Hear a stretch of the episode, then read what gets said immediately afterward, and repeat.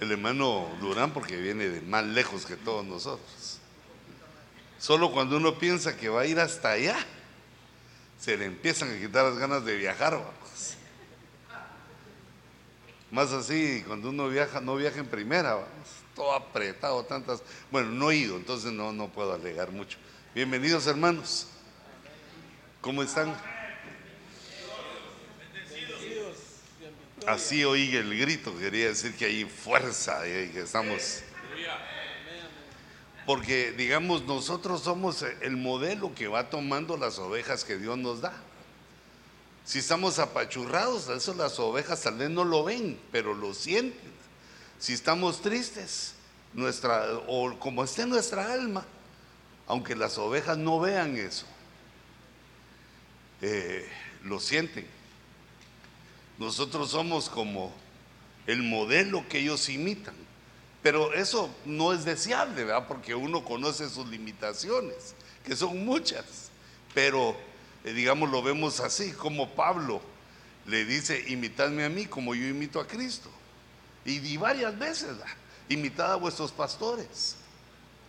Eh, el pastor Dios lo pone como un modelo a las ovejas, independientemente de los otros ministerios, que cada quien tiene su, sus facetas de, que sirven mm, como herramienta para las ovejas, pero este es muy importante para el pastor. Y por eso creo que debe servirnos este conocimiento para reactivar nuestro deseo de mejorar, de nosotros ser mejores personas porque eso se puede ir apagando con el tiempo, ese deseo se puede ir apagando con el tiempo, que es un engaño del alma, como que uno al ser pastor ya lo logró todo. Pero no, no debe fluir ese pensamiento mucho tiempo de nos, por nosotros, sino entender que debemos seguir mejorando, que eso no se debe acabar hasta la venida del Señor. Y digamos, no se mejora solo en el conocimiento, sino que también en la comunión con entre nosotros, con los hermanos, porque eh, pues esa es una, es una orden, es un mandamiento, es una ordenanza del Señor, pero eh, es difícil porque el carácter, hermano, tenemos ese, ese tufito de que caemos mal a veces, ¿verdad? Que se puede caer mal por muchas, eh, de muchas maneras. Eh, primero porque digamos aquel pensamiento equivocado que yo digo lo que pienso y a mí que me importa. Porque eso no dice la Biblia, sino que dice la Biblia que el sabio pasa por alto la ofrenda, que no, la ofrenda no, es así hay que ministrarla, la ofensa. Eh, que digamos, uno aprende a hacerse loco, a hacerse loco a no ser tan delicado y también aprender a decir las cosas de una manera adecuada para que tengan efecto. Porque cuando las cosas se dicen duro o se dicen como le caen a uno en el alma, eh, provocan muchas veces efecto contrario en las ovejas que no, lo van, a, no van a obedecer y en los amigos o en los pastores que eh, se alejan de uno. No, no me quiero ni imaginar qué pensará la esposa. O vaya, la pobre ya le salió cuero de, danta y aguanta. Pero nosotros no, no debemos ser así, sino que ir mm, mejorando nuestra forma de hablar, nuestra forma de entender, eh, nuestra forma de servir, porque eso nos va a llevar a un modelo, al modelo de Jesús, en el cual nuestras ovejas nos amen, nos respeten. Digamos, este es un pensamiento, mira, que es eh, eh, adecuado, que lo que se trata es de que las ovejas nos quieran, que las ovejas nos amen, nos amen, no que nos teman, sino que nos amen, que tengan la confianza de acercarse y nosotros que tengamos la paciencia de oír. Porque también hay ovejas que son, no, no es que sean malignas, pero caen mal.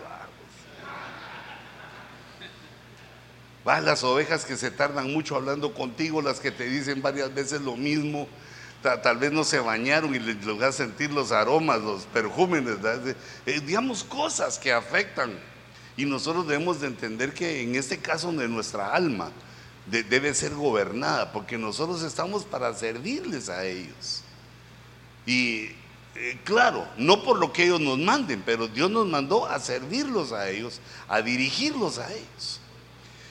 Y entonces eh, una de las cosas que vamos, eh, digamos, vamos abandonando y que es de suma importancia, es que hay tantos temas en la Biblia, pero que es de suma importancia, es la fe. Porque la fe es todo, la fe es, se va transformando, se va convirtiendo en varias cosas y entonces le perdemos la pista. Así le puse yo al tema, mira que he estado hablando de la fe porque la necesitamos. Mira, necesitamos fe para seguir adelante. Necesitamos fe para que las obras crezcan.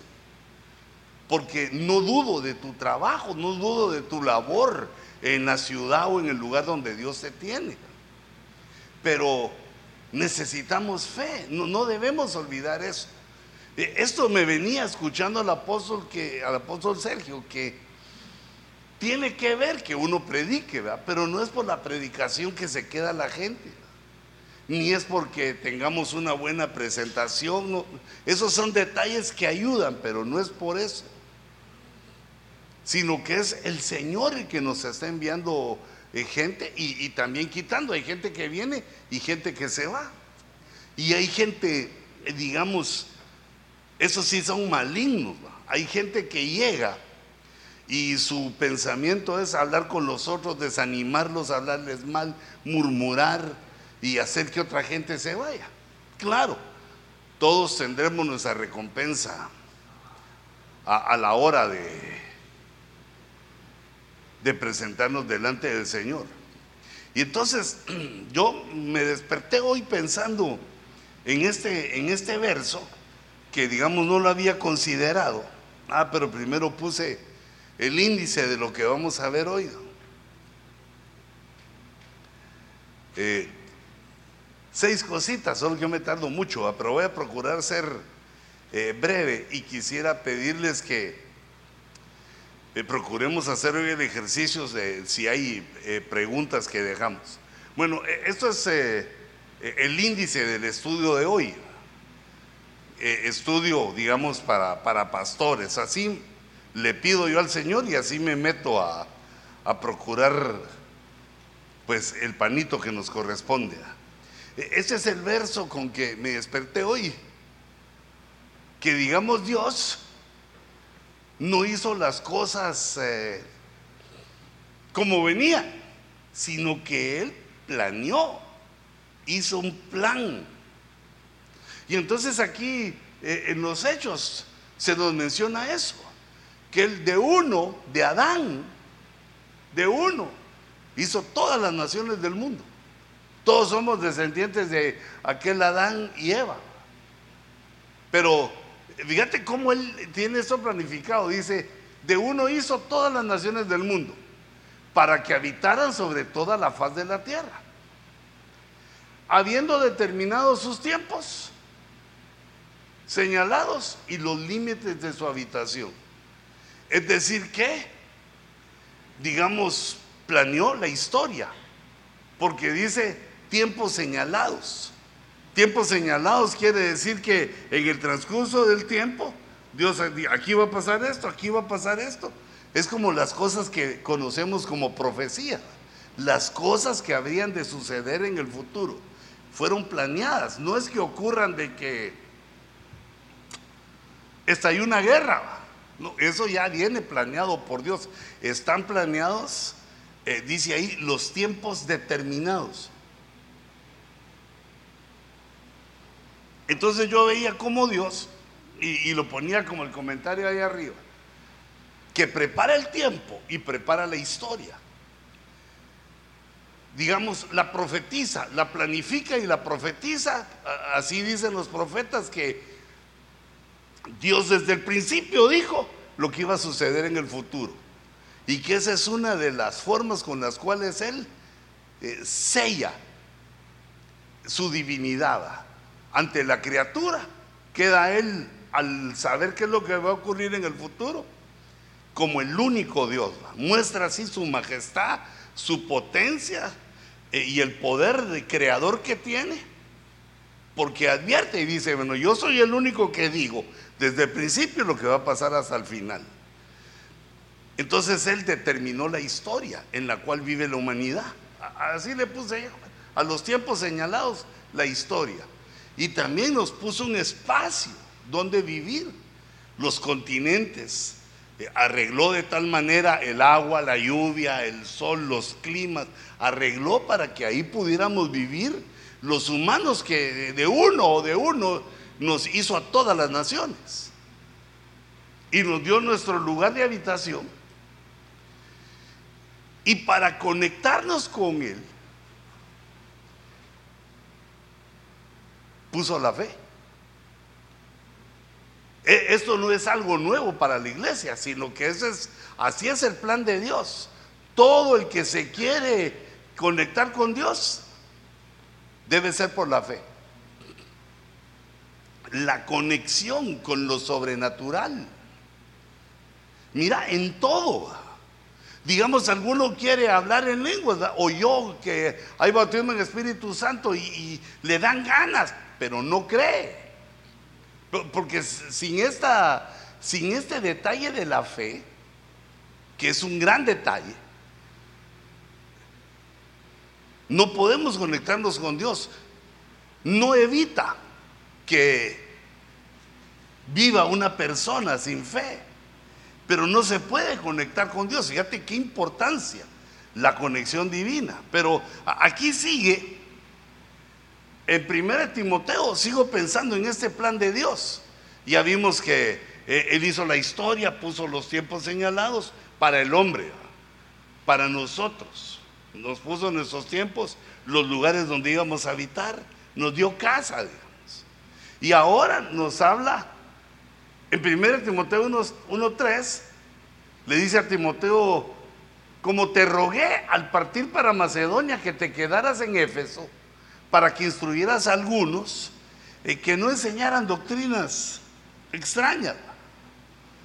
Todavía eso es una eh, es un consejo para nosotros. Tengamos cuidado con lo que enseñamos, pero quiero seguir ahí. Ni prestaran atención a mitos y genealogías interminables, lo que da lugar a discusiones inútiles, en vez de avanzar, en vez de hacer avanzar el plan de Dios que es por fe. El plan de Dios es por fe. Y también saltaba a la vista que nosotros somos los que hacemos avanzar el plan de Dios. Cuando, eh, digamos, tomamos la fe, cuando nos sumergimos en la fe, pero no solo en aquella fe primaria que tuvimos al creer en Cristo, sino que dice la Biblia que por el oír viene la fe. Cada mensaje que oís, eh, cada tiempo en el carro que vas oyendo un mensaje, cuando dormís estás oyendo un mensaje, todos estos mensajes, toda esa palabra que va entrando en tu, en tu alma, va aumentando la fe. Pero como es invisible, la fe no se ve. Pero ahí está, creciendo o digámoslo así, evolucionando o involucionando. Entonces la fe, mira qué importancia la que tiene. Porque como decíamos es la conexión con Dios. La conexión con Dios. Eh, no hay otra forma, porque te, acordás las cosas, eh, digamos, que más resaltan de la escritura que dice la fe, que dice de la fe. Por ejemplo, sin fe es imposible agradar a Dios. O sea que ya teniendo fe, ya en esa conexión se abre porque Dios se agrada. Dice la Biblia también que todo lo que hacemos, si carece de fe, es pecado. Y a veces somos pecadorazos. Porque, digamos, la fe es invisible y también nos llama a creer lo que no existe. Y eso es una locura. Por eso también la característica de la fe ante los ojos del mundo es que la fe es una locura. Porque es creer lo que uno no tiene. Creer que uno va a tener lo que no tiene. Creer que uno va a ser lo que es demasiado para nosotros. Como digamos, uno se examina y dice, ¿cómo he pagado la renta de la iglesia tantos meses? Y uno examina el costo de la renta y dice, ¡qué dineral! Si no lo hubiera pagado, sería rica, sería en las Bahamas. Yo ahorita se vuelve un dineral ante nuestros ojos. Y más como uno es latino, lo cambia su moneda. ¿Y en quetzales cuánto será esto? Uy, ya.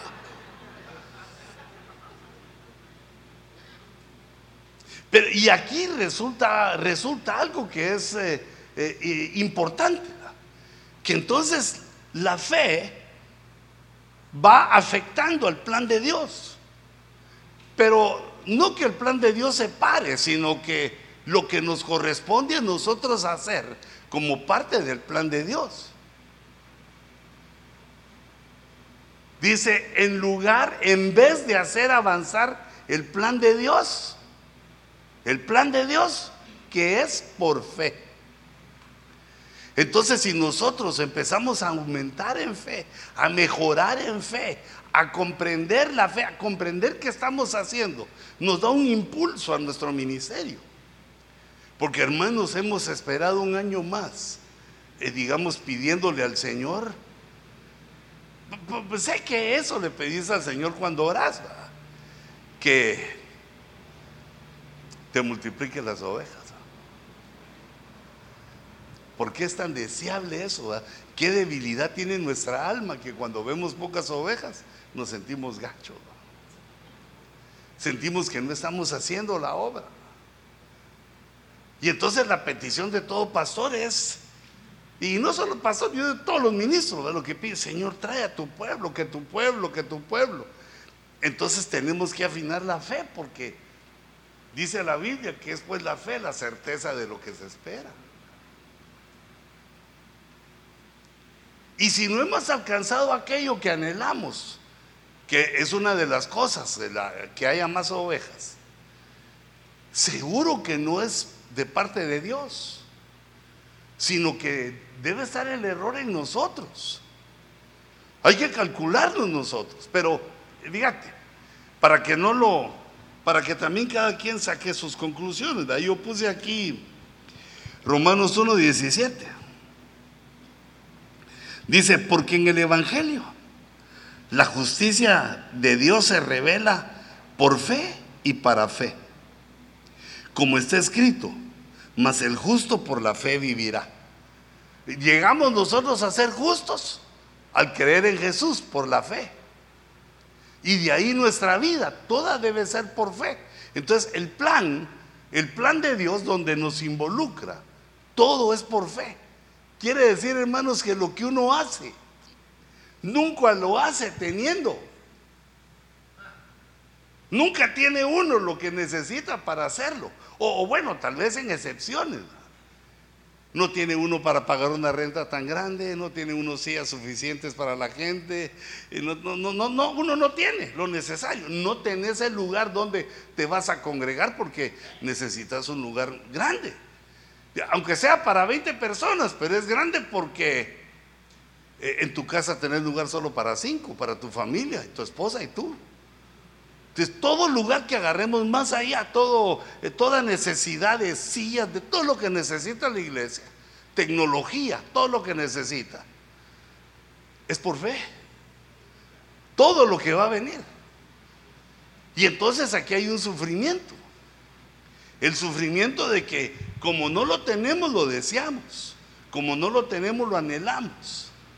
Lo esperamos. Y Dios nos va tratando a nosotros por la fe. Nos va tratando nuestra fe. Y no debemos ser olvidadizos. Cuando Dios nos da las cosas que deseamos, recordarnos que fue por fe. Entonces el justo vive. Es la conexión con Dios. Entonces el justo vive el justo por fe. Vive por la fe. La fe es todo el plan divino. Entonces ahí debemos entender que donde nacimos y donde vivimos, todo tiene un sentido. Todo tiene un sentido, que Dios nos mandó porque tiene un plan. Ahí donde naciste, donde creciste, así como te fue, era un plan de Dios para, eh, digamos, formar, forjar tu carácter como lo tenés hasta ahorita y luego hacerte el llamamiento. Pero no debe quedar ahí, sino que ahora la herramienta que Dios usa para formarnos es la fe, el creer. ¿Cuántos creen que Dios les va a dar más ovejas? Ojalá, pero ya viste que muy aguado tu amén. ¿Ah? Yo creo que Dios iba a dar 500 ovejas y ya solo te envió 40. No, no, no, Señor, no, no, eso no, pero eh, eh, quiero que te des cuenta de eso. Fíjate, uno quiere que, digamos que las ovejas canten con alegría, que dancen, uno quiere que las ovejas, cuando estás predicando, digan amén y aleluya, pero vos no lo haces. Va, pero no, no te digo porque me contestes o porque me animes, porque aquí estamos entre pastores. Pero lo que quiero que veas es que así como es uno, así es el pueblo. Digamos, eso lo vemos en los pastores de otras denominaciones, que digamos que ni aplauden y el pastor está así y todas las ovejas también así porque el pastor es el modelo. Entonces, eh, del pastor, de, acuerdo al plan de Dios, es un modelo de fe. El que ora por los enfermos, el que le da ánimo, el que ayuda a la gente para que tenga fe y ellos mismos reciban lo que Dios tiene para él.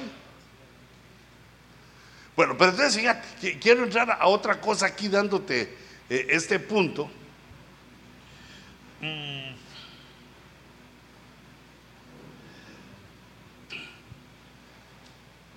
entendiendo la fe, cómo Dios define la fe. Porque hay diferentes fe, fes. Por ejemplo, la primera fe, que es la fe que activa todo lo demás de fe que vamos a tener. Esa fe es la fe salvadora. Cuando alguien nos habló y creímos. Porque creímos que Jesús es Dios. ¿Cuántos creyeron que Jesús es Dios? Todos. Creímos que Jesús es Dios, pero sin verlo. No lo vimos en la cruz. No lo vimos resucitado. No tuvimos ninguna aparición. Digamos como en el caso del apóstol Pablo, que tiene, digamos, una aparición así sobrenatural, que él testifica tres veces porque impactó su vida. Pero ah, se le apareció el Señor resucitado. Pero en cambio, a vos y a mí, la noche que nos convertimos, pesadillas, que el diablo nos agarraba las patas y que. No, no, los pies, patas son los.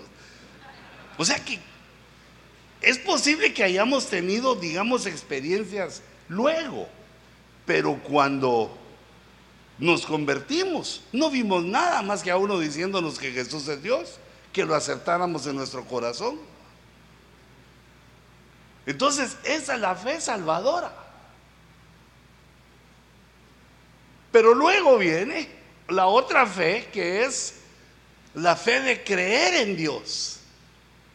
Eh, dice el, el verso, dice, el verso que no puse, dice, bienaventurada la que creyó.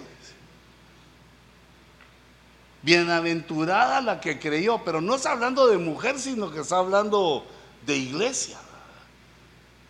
La que creyó sin ver. Eh, digamos, el trato que Dios le dio a Israel es diferente al de nosotros. Los hebreos sí vieron. Por eso la palabra fe aparece poquitas veces, como tres veces en el Antiguo Testamento. Sí aparece el concepto pero la palabra en sí aparece poco. En cambio, en el Nuevo Testamento Está llena la Biblia de fe. Está lleno el Nuevo Testamento de fe. De la palabra fe. Y diciéndonos Dios qué es.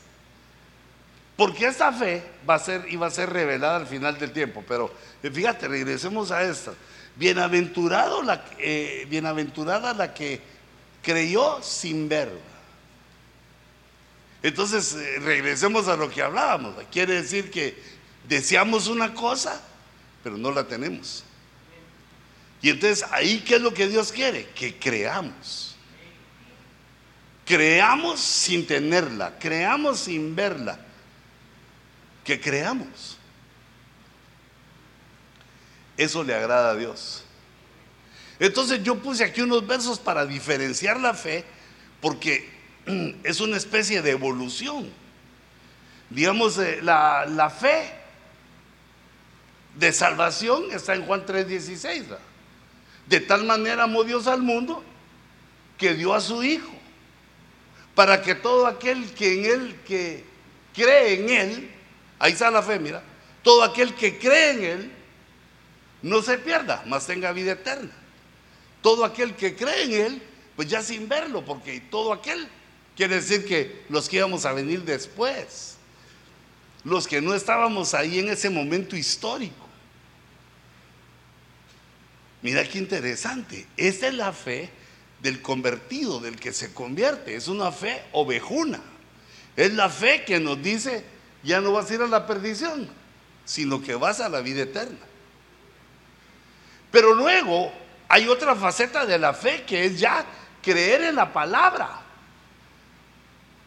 Creer en la palabra de Dios, lo que ahí está escrito. Y que ahí, hermanos, es donde se da, ahí es donde se empieza a ver.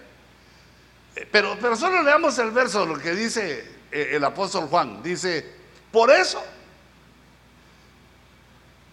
cuando resucitó de los muertos, sus discípulos se acordaron de que había dicho esto y creyeron. Ahí está la fe, mira. Y creyeron en la escritura y en la palabra que Jesús había dicho. Creyeron lo que está escrito. Entonces cuando nosotros estamos leyendo la Biblia muchas veces, ni la entendemos, ni la ubicamos. Algunas cosas sí, pero otras no. Es misteriosa la Biblia para nosotros. Porque, digamos, a la primera pasada sin estudio, no nos está pidiendo Dios que lo entendamos, sino que lo creamos. Porque está dicho ahí en la escritura. Por eso, digamos, Dios dejó guardas para que retengamos la escritura y la tengamos tal como Él la dejó. Pero entonces fíjate, esa es otra fe. No, perdón, es la misma fe, pero en otra faceta. Ese es el don de fe, es un regalo que Dios nos puso en nuestro intelecto, que creyéramos, porque muchos no creen, muchos no creen. Y eso también lo explica la Biblia que dice, no es de todos la fe. No es de todos, pero gracias a Dios está en nosotros y también en las ovejas que Dios te ha dado y en las que te dará. Vaya, ya están contestando más con fe. Amén, amén, Entonces, creer a la escritura. ¿Te consideras que crees en la escritura? Pero no días más.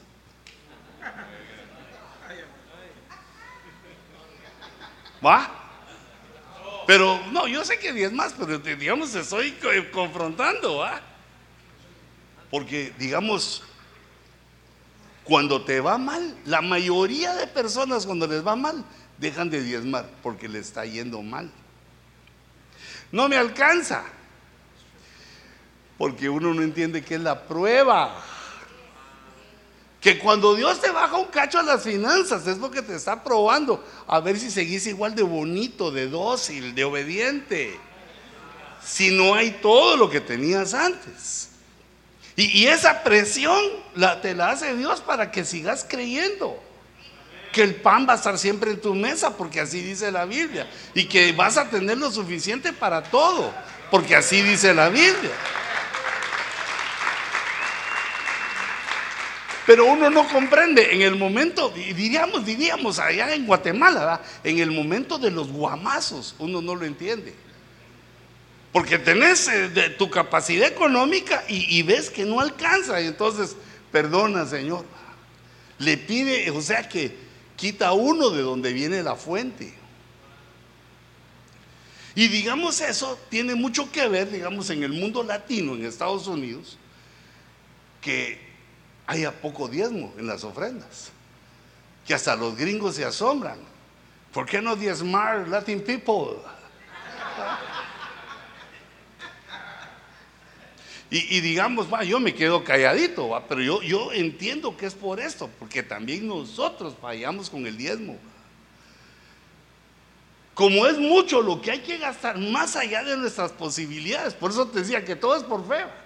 Es mucho más cuando uno dice, ¿cómo pagué esto? Imagínate el que paga 20 mil dólares por el local. ¿Qué harías con 20 mil dólares al mes? Ya se te apareció el sol, la arena blanca y las guapas mujeres y la marimba. Cancún. O sea, ¿qué podríamos hacer con ese dinero? Pero, eh, digamos, está destinado para otra cosa, pero uno dice, ¿y de dónde? ¿De dónde voy a sacar esto? Entonces, si te empiezan a estrechar, eh, pero es solo una de las cosas, que lo debes de ampliar a todo. Si te empiezan a estrechar en algo es porque nos están poniendo a prueba. La fe es probada, la fe requiere prueba. Y entonces ahí está, digamos, eh, el punto que te decía, que es que la capacidad de creer, la capacidad de que lo que nos pide a nosotros es, como ministros, que lo primero que hagamos es darle a Dios. Así como le dijo aquel ministro a la viuda que tenía hambre, dame a mí primero. Qué gacho a ese pastor pidiéndole a la pobre viuda hambrienta. Dame a mí primero. Y no le faltó a ella. Se le multiplicaron, se le multiplicó en medio del hambre, en medio de la crisis. Entonces muchas veces nosotros tenemos la culpa que la gente no da porque nosotros retenemos los diezmos. Los diezmos deben de quemarte la bolsa o la mano. Pero mira, yo me atrevo a decírtelo así porque sé que me conoces, que yo no ando por tu dinero. Y no sé si a mí me más o le más al hermano Sergio o a cualquiera de los apóstoles que estés bajo su cobertura. La cosa es que uno debe diezmar. ¿Por qué? Ese es el modelo, es el ejemplo para que la gente diezme y entonces aquello que querés, que deseas por fe, se te haga realidad. Más rápido, porque el plan de Dios es por fe. Si nosotros no creemos, y, eso, como te decía, a en todos los casos, uno lee la Biblia y le parece bien bonito. El espíritu siempre está dispuesto, pero la carne es débil. Entonces la carne es la que hay que domesticar y decirle no. Domesticar, fíjate como que es salvaje. Decirle no, primero le vamos a dar a Dios. Primero vamos a dar nuestro diezmo y Señor, en tus manos me pongo, y si no, pues me llevas al bote, Señor, pues allá voy a predicar, a la cárcel del condado, voy a... Pero vas a ver que Dios no va a permitir eso. Entonces date cuenta que esta segunda faceta de la fe es importante, que lo que uno lee, lo crea. Ah, estos creyeron cuando Jesús resucitó. Quiere decir que, mira cómo eran los discípulos. No creían. Estaban viendo los milagros de Jesús. Estaban oyendo lo que él predicaba y no creían. Y ellos mismos habían ido y echaban demonios y también ellos oraban y la gente se sanaba y no creían. Y esto era una recordadita de la que Dios quería, eh, digamos, que supiéramos que también así trató Israel. Israel no fue por fe, sino que vieron cómo se abrió el mar rojo, cómo salieron de Egipto, las plagas que eh, destruyeron Egipto y a ellos no los tocaron. Ellos vieron la mano de Dios. pero no por eso creían. Igual que los discípulos, ven a Jesús, ven al verbo encarnado, no creen. Porque mira esas experiencias, lo vieron caminando en el mar y no creían. Digamos, Pedro, Juan y Jacobo lo vieron en la transfiguración y no creían. Ah, pero cuando resucitó, porque también el creer es de Dios. Dios es el que nos activa. Nosotros debemos de poner a tiro y dejar que Dios haga la obra. Pero lo que nosotros debemos hacer es creer en todo lo que está escrito y en las palabras de Jesús, lo que Jesús dijo. Esa es la segunda faceta. La tercera faceta es la que está en Hebreos 11.1, que es, ahora bien, la fe es la certeza de lo que se espera. La certeza de lo que se espera. No lo tenés, ahí es una esperanza. Es la convicción de lo que no se ve. E, Estas dos van más o menos juntas. Aquí en la certeza de lo que se espera y la convicción de lo que no se ve, ahí entran nuestras necesidades. El enfermo pide salud, el débil pide fuerza, eh, el pobre pide que lo prospere, ¿ah? el soltero locamente pide casarse. Y el casado pide descansar. No, no, esa, esa ya no. Son las cosas del alma que uno quiere. Digamos cosas que uno desea hasta que, Señor, quiero vestirme de trajes, quiero... Pide uno cosas. O un su carrito. Señor, quiero un carro que sea pastoral. Uno nuevo, Señor. Aunque sea un 20.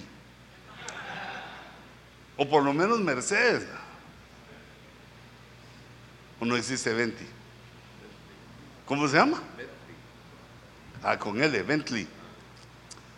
Yo como no he tenido ni uno de esos. Pero entonces que uno desea cosas y debe esperarlas. Van a venir. No agarres de la ofrenda para comprarlo.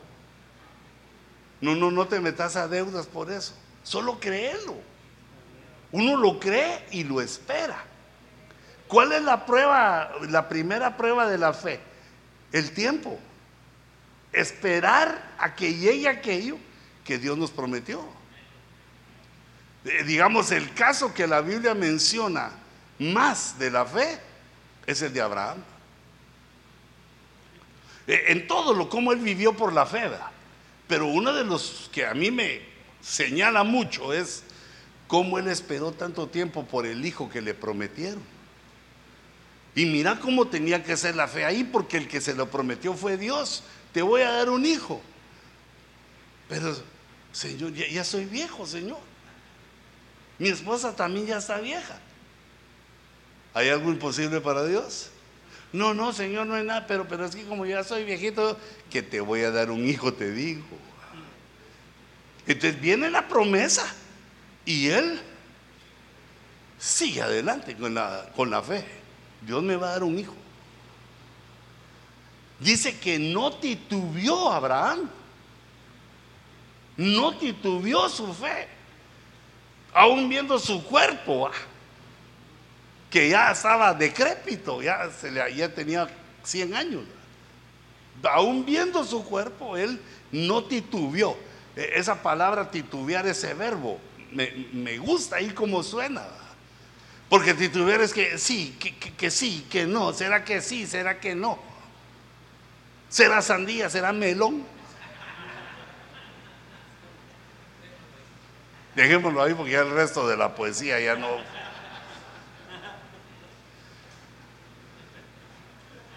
Fíjate.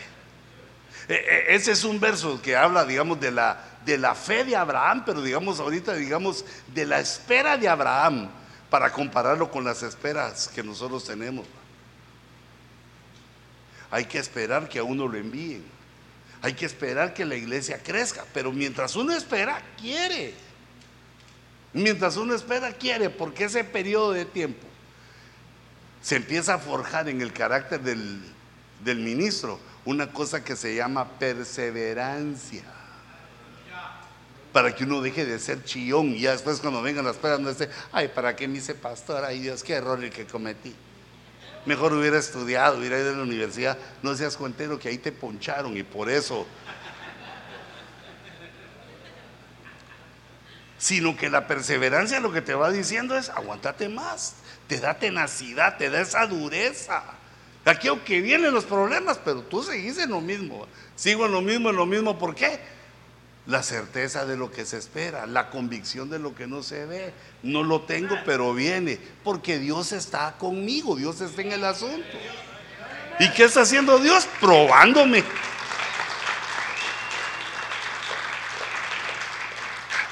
No debemos esperar lo que no se va a dar. Es decir, no creemos, entonces no lo esperes. Ahora, si creemos, esperémoslo. Con devoción, con eh, perseverancia, digamos como, eh, como dice ahí, sin verlo, sabiendo que la fe es invisible, nuestro Dios es invisible, y que la fe es también la conexión con lo espiritual. Vamos a ver, conexión Eh, con lo espiritual. Es para pasarnos del nivel material al espiritual. Digamos, por ejemplo, fíjate, eh, viene lo material, ¿va? Y venimos todos nosotros y nos presentamos con nuestro diezmo. Entonces eso se convierte en algo espiritual. ¿Por qué?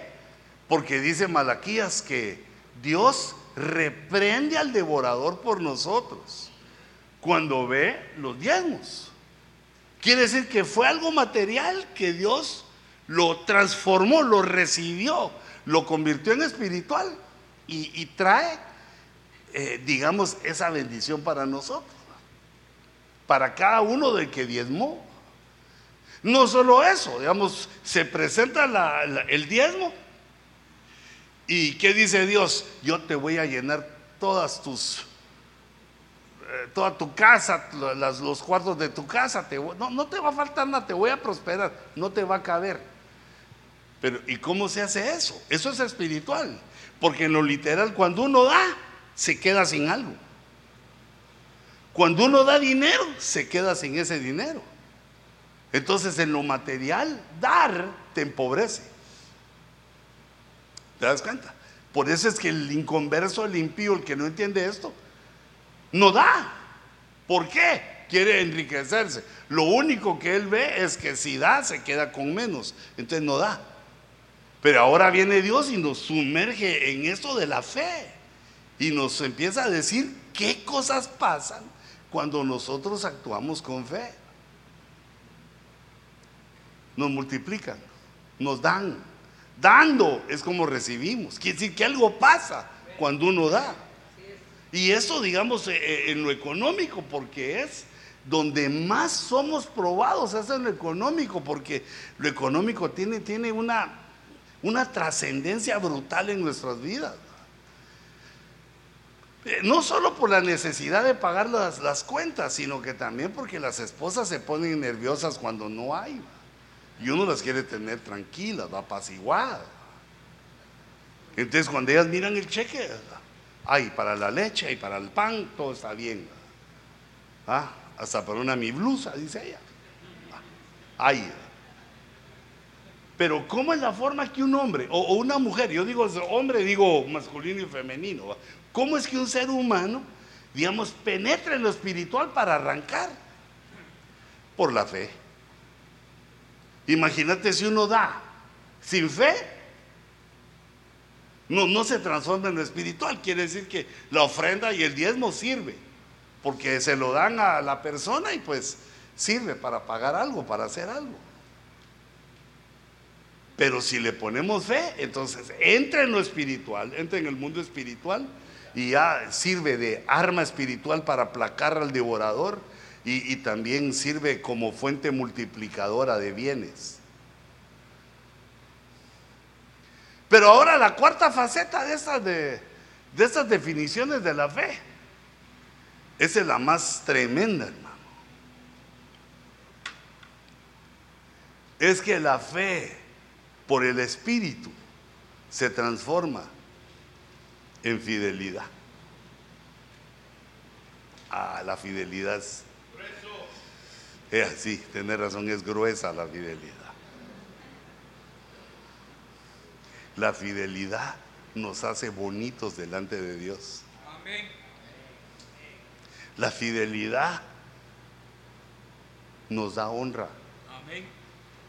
La, la fidelidad hace que tengamos algo invisible, pero que los otros se dan cuenta. Este tiene algo, este hizo algo, este tiene algo. Hace una diferencia porque es espiritual. Y, en eso de la fidelidad hay que, hay que aprender un montón de cosas porque es un fruto. Y entonces como es un fruto, es lo que más tarda, más tarda en desarrollarse y dar. Pero fíjate hermano, ¿no será que nuestras ovejas no son fieles? Porque nosotros no lo somos. Porque nosotros somos el modelo. ¿No será que nuestras ovejas murmuran? Porque también nosotros se nos va toda la trompabulario ahí. Porque nosotros somos el modelo, pero es un modelo invisible que no es solo porque nos venga, sino que es algo que se ministra.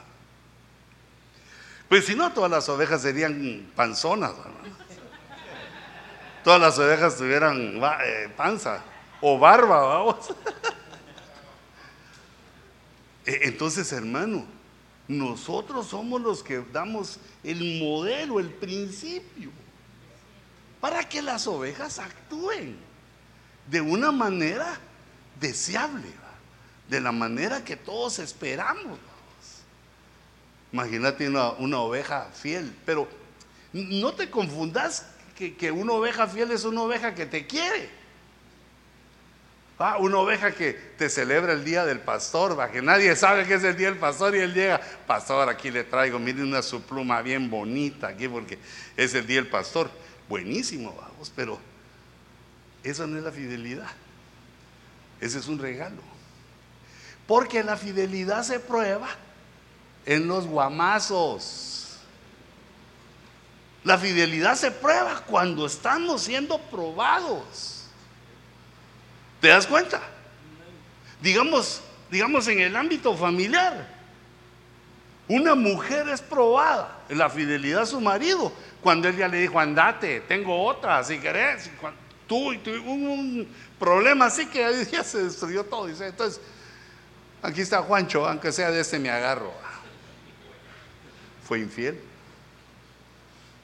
Pero mientras todo iba bien, mientras iban al, a la alberca, mientras aquel llevaba su cheque, mientras compraban, mientras él le decía qué linda era, ella fue fiel.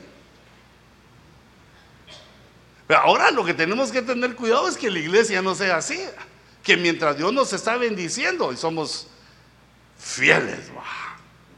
Así dicen, les dicen una religión a todos los que llegan a misa. Ahí vienen los cielos, dice. Pero te das cuenta que es el mal uso de la palabra. Fiel es el que soporta en la prueba. Fiel, digamos, como estábamos hablando de, esa mujer, esa mujer que le dice, mira, aunque me eches no me voy. Andate, aunque me eches no me voy. ¿Y por qué no te vas? Porque te quiero.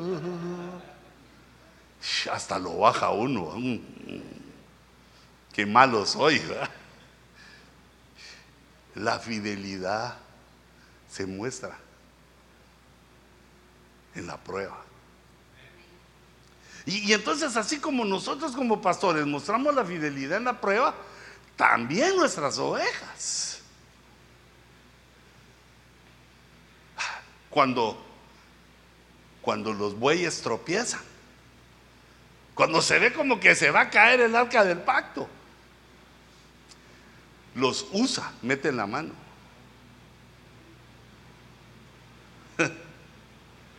Entonces, ¿qué debemos hacer nosotros? Ejercitémonos en fe para llegar a ser fieles, sabiendo que la fidelidad es un fruto del Espíritu. Fiel a tu mujer o a tu cónyuge. Y a tres amenes, pero así bien dados, ¿va? Así que parecieron un cuchillazo. Ay. Eh, pero ¿sabes qué? Digamos, fiel cuando estés bien con ella y fiel cuando estés mal con ella. No, hermano, es que mi esposa, mire, ahí toda enferma, toda raquítica, yo le doy un beso, me quita la boca, le sobo el pelo, me quita la cabeza. En cambio, aquella ahí está, que dame la que te la doy. Sé fiel. Te enferma. Ah, dale sus eh, dulcitos de miel o algo para que. ¿ah? Dale, dale sus buenos desayunos, almuerzos y cenas. Comprarle sus vitaminas. Tal vez ya llegó a los 50. Tal vez la menopausia ya le llegó. Ay, uno tiene que ir comprendiendo a su pareja.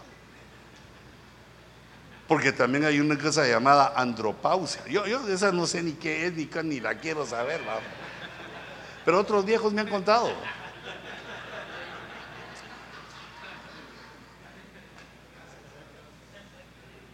Mira, la, fidelidad es hermosa.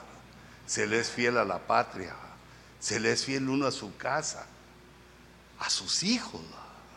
La fidelidad a tus hijos no son los que no solo que los mantengas, sino que cuando se rebelan, cuando se ponen feos, ahí estás vos todavía.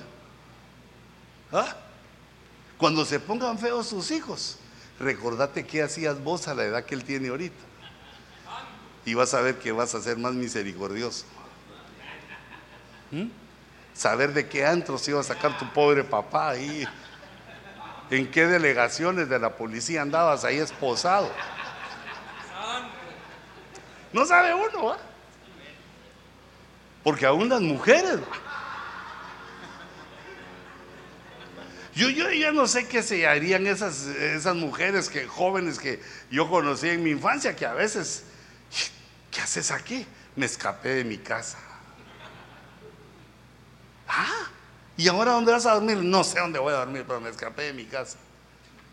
Y no, no eran mujeres de la calle, sino travieso que es uno. Entonces uno debe examinarse cómo fue y al ver a sus hijos dice, mm, ya me mejoró Dios, le voy a tener paciencia, le voy a ser fiel con él porque es el momento malo. No se abandona en el momento malo, porque esa es una infidelidad. En el trabajo, en la casa y en la iglesia. También. Siempre hay hermanitos que lo abandonan a uno. Para mí son famosos esos. Yo le pongo atención a los que me dicen Dari o me dicen papá. Les pongo atención. Porque yo, ahorita porque estamos en lo bueno. Vamos a ver. Pero primero Dios que no venga la prueba, ¿verdad? Pero vamos a ver. Y Ya un día ya no lo saludé, ya no me dice Dari, sino pastor. Otro día ya no lo pude atender porque no me dio tiempo, ya no me dice pastor, sino huicho.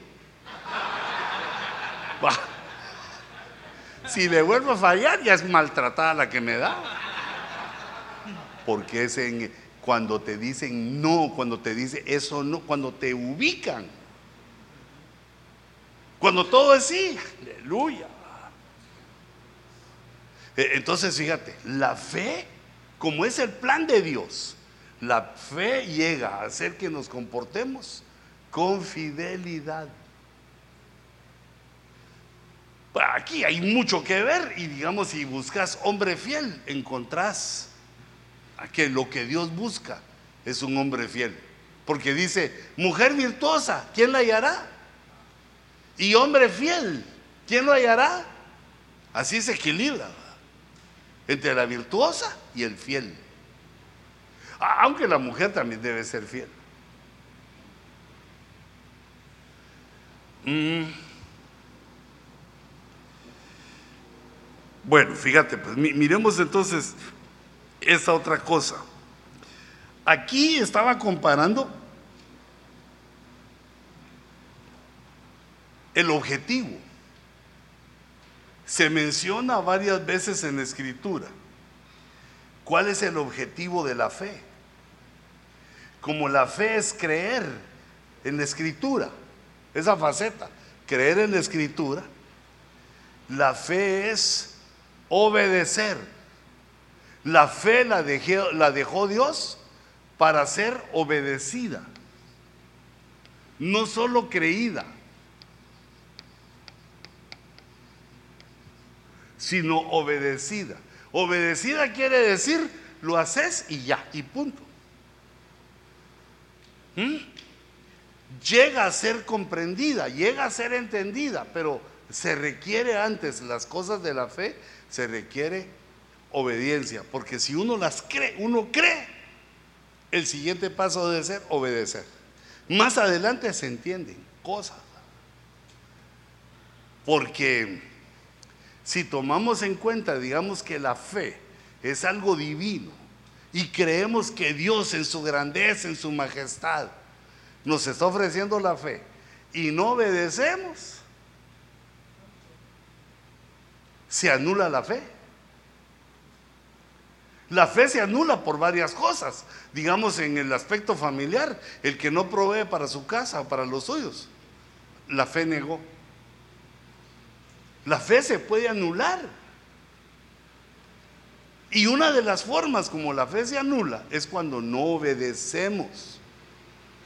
Si la escritura dice tal cosa, está dicha, está escrita, para que obedezcas. No, perdón, para que obedezcamos todos. Caemos en ese influjo. Dice la escritura, nosotros la creemos. Acción. Obedecer. Porque si no, vienen las consecuencias. La fe se anula. Y si se anula ya sin fe, todo lo que hacemos es pecado. Y si se anula ya sin fe, no agradamos a Dios y todo empieza a decaer. Entonces ahora una de las circunstancias es que cada vez la fe va requiriendo más fe. Primero Dios te pidió fe para que pusieras el discipulado en la sala de tu casa. Después te pidió más fe para que rentaras un local. Después más fe para que otro local más grande. Y así nos lleva de fe en fe. Porque el plan de Dios es por fe y para fe. Todo el plan de Dios es fe. Va, digamos, otros detalles, pero va ahí adentro, va el ADN, es fe. Y entonces la fe empieza a crecer cuando es obedecida. Le voy a poner aquí esto que dije ahorita, que es el ADN eh, espiritual. Entonces aquí en Romanos nos lo explica. Hemos recibido la gracia, hemos recibido el ministerio ¿Para qué? Para promover. Mover hacia adelante. Promover es una palabra compuesta. De pro es hacia adelante. Mover hacia adelante. La obediencia a la fe. Entre todos los gentiles, porque éramos los que no conocíamos esto. Eso quiere decir evangelismo. La fe nos debe llevar al evangelismo, a no pensar a que no se convierten, no, todos se convierten. Tal vez no se conviertan en tu iglesia, pero ya les hablaste y se van a convertir ahí o en otro lado donde Dios los lleve. Bueno, mejor si es que se queden en Ebenezer. Pero e, ese es el punto importante.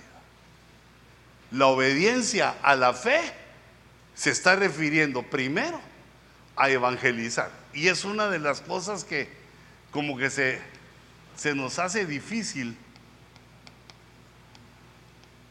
a los ebeneceritas. Ah, porque eh, solo palabras, solo estudiando. Y está bueno, no, no dejes de hacer eso. Pero tenés que poner también un tiempo para hacer evangelismo. Porque si no, deseas que tu iglesia sea grande, pero no activas, no obedeces. Entonces uno dice, digamos, yo quiero que la iglesia sea grande, pero porque Dios haga puff, haga algo y venga toda la gente que me entren por todas las puertas y no salga por ninguna. ¿Ah? E, eso no, no existe, eso no hay. Por cuanto hay que obedecer la fe, quiere decir que ese es como el motor para que suceda aquello que anhelas, que deseas. Entonces, primero dice promover la obediencia, la obediencia a la fe. Y en Romanos 16, 25 dice, ah, ese es un verso fenomenal, según la revelación del misterio que ha sido mantenido en secreto Quiere decir que la fe fue un secreto. Fue un secreto que se convirtió en misterio. De secreto pasó a misterio.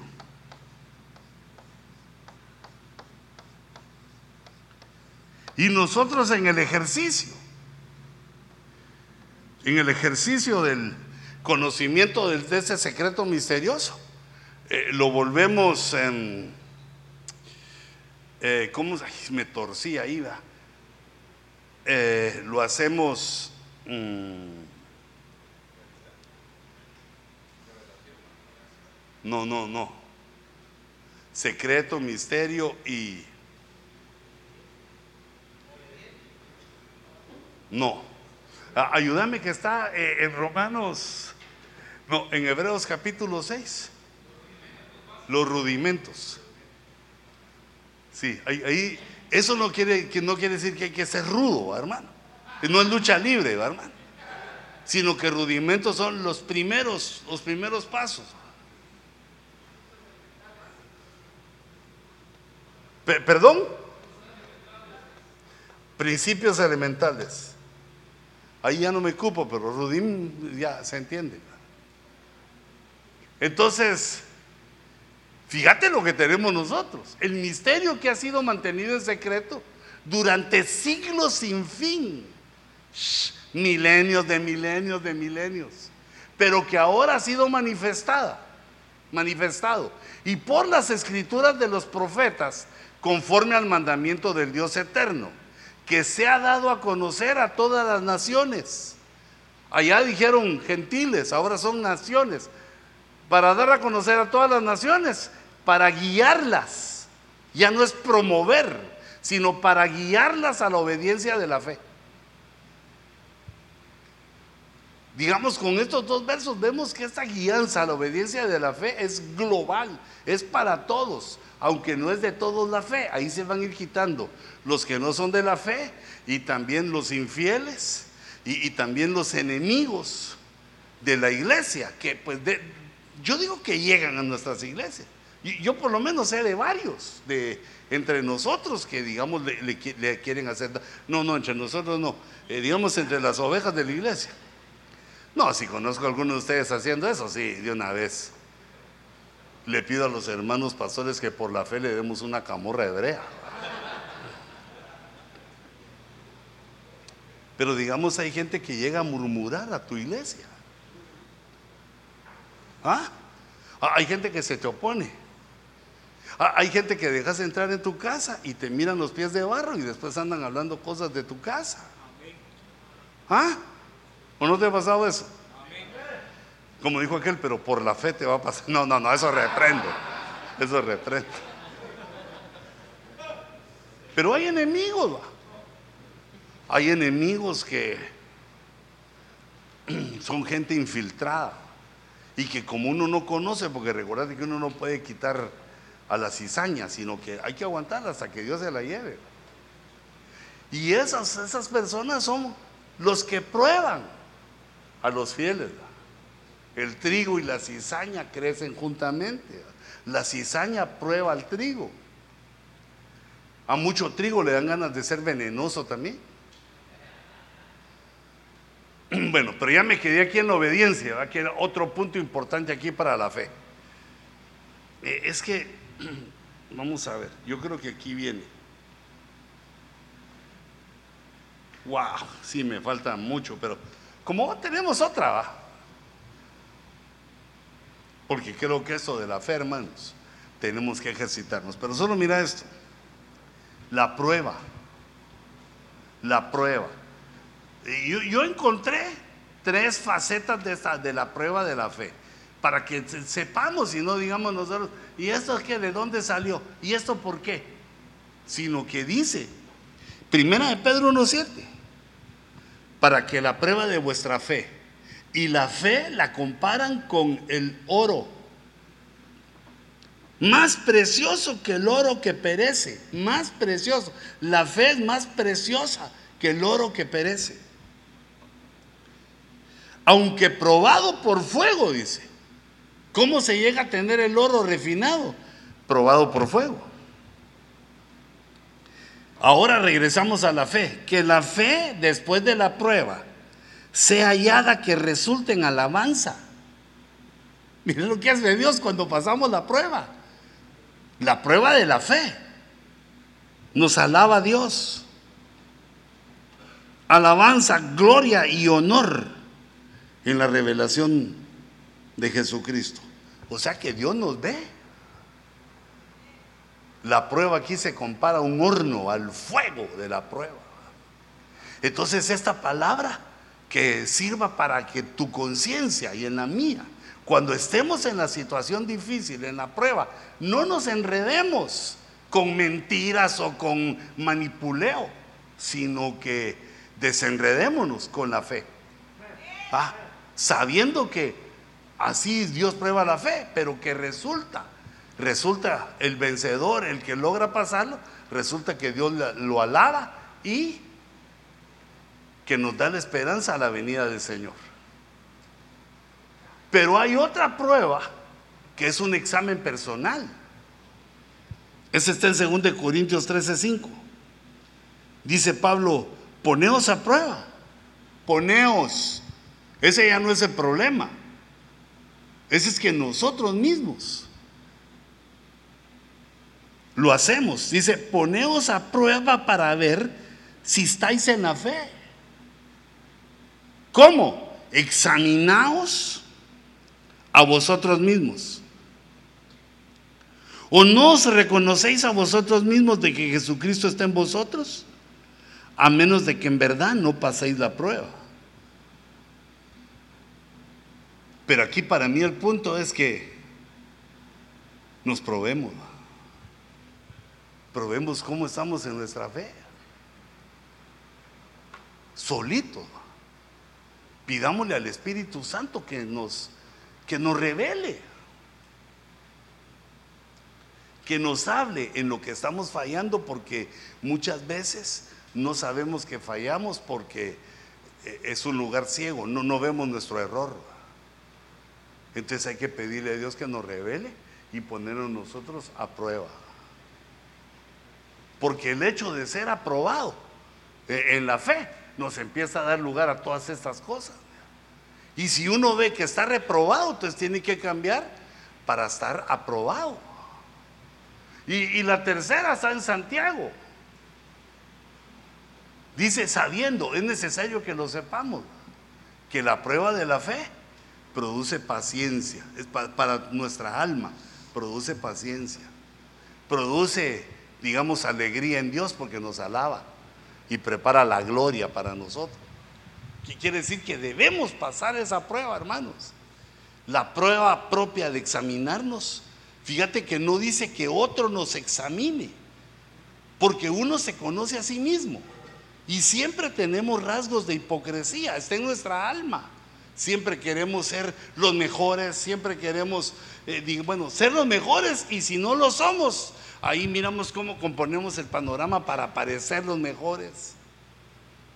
Y, no solo eso, sino que no creemos, la, la, fe, la hipocresía, la mentira, el engaño, estorban la fe, porque la fe se basa en la verdad, en la escritura, que es la verdad. Entonces, eh, debemos agregar aquí, antes de que lo borre, como ya estamos obedeciendo, entonces aquí hay que sumarle también la prueba. Esta con mayúscula porque es el examen para pasar a otros niveles. La prueba. Aguantate, te va, te va a ser paciente. Pero no paciente de hospital, va, sino te dar paciencia. Como dice ahí, paciencia. Produce paciencia. Mira, la prueba es como una fábrica ¿va? que produce. Y vamos a ver.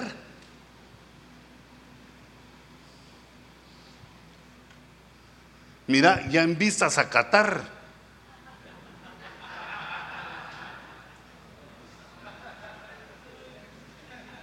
La agarraste que era el mundial, No, yo digo acatar la fe.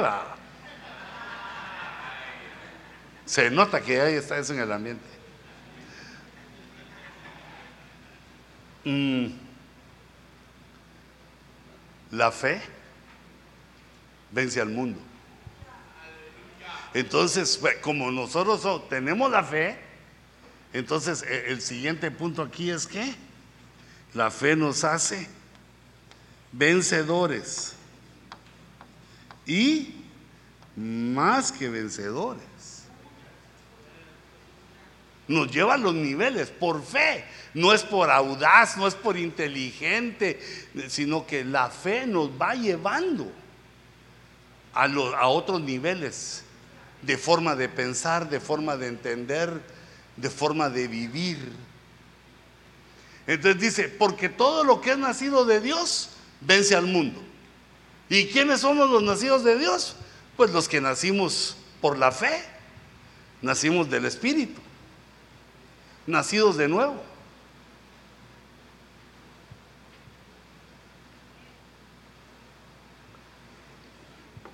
Esos somos los que vencemos al mundo. Ay, si me lo calentaron, qué rico. Tecito.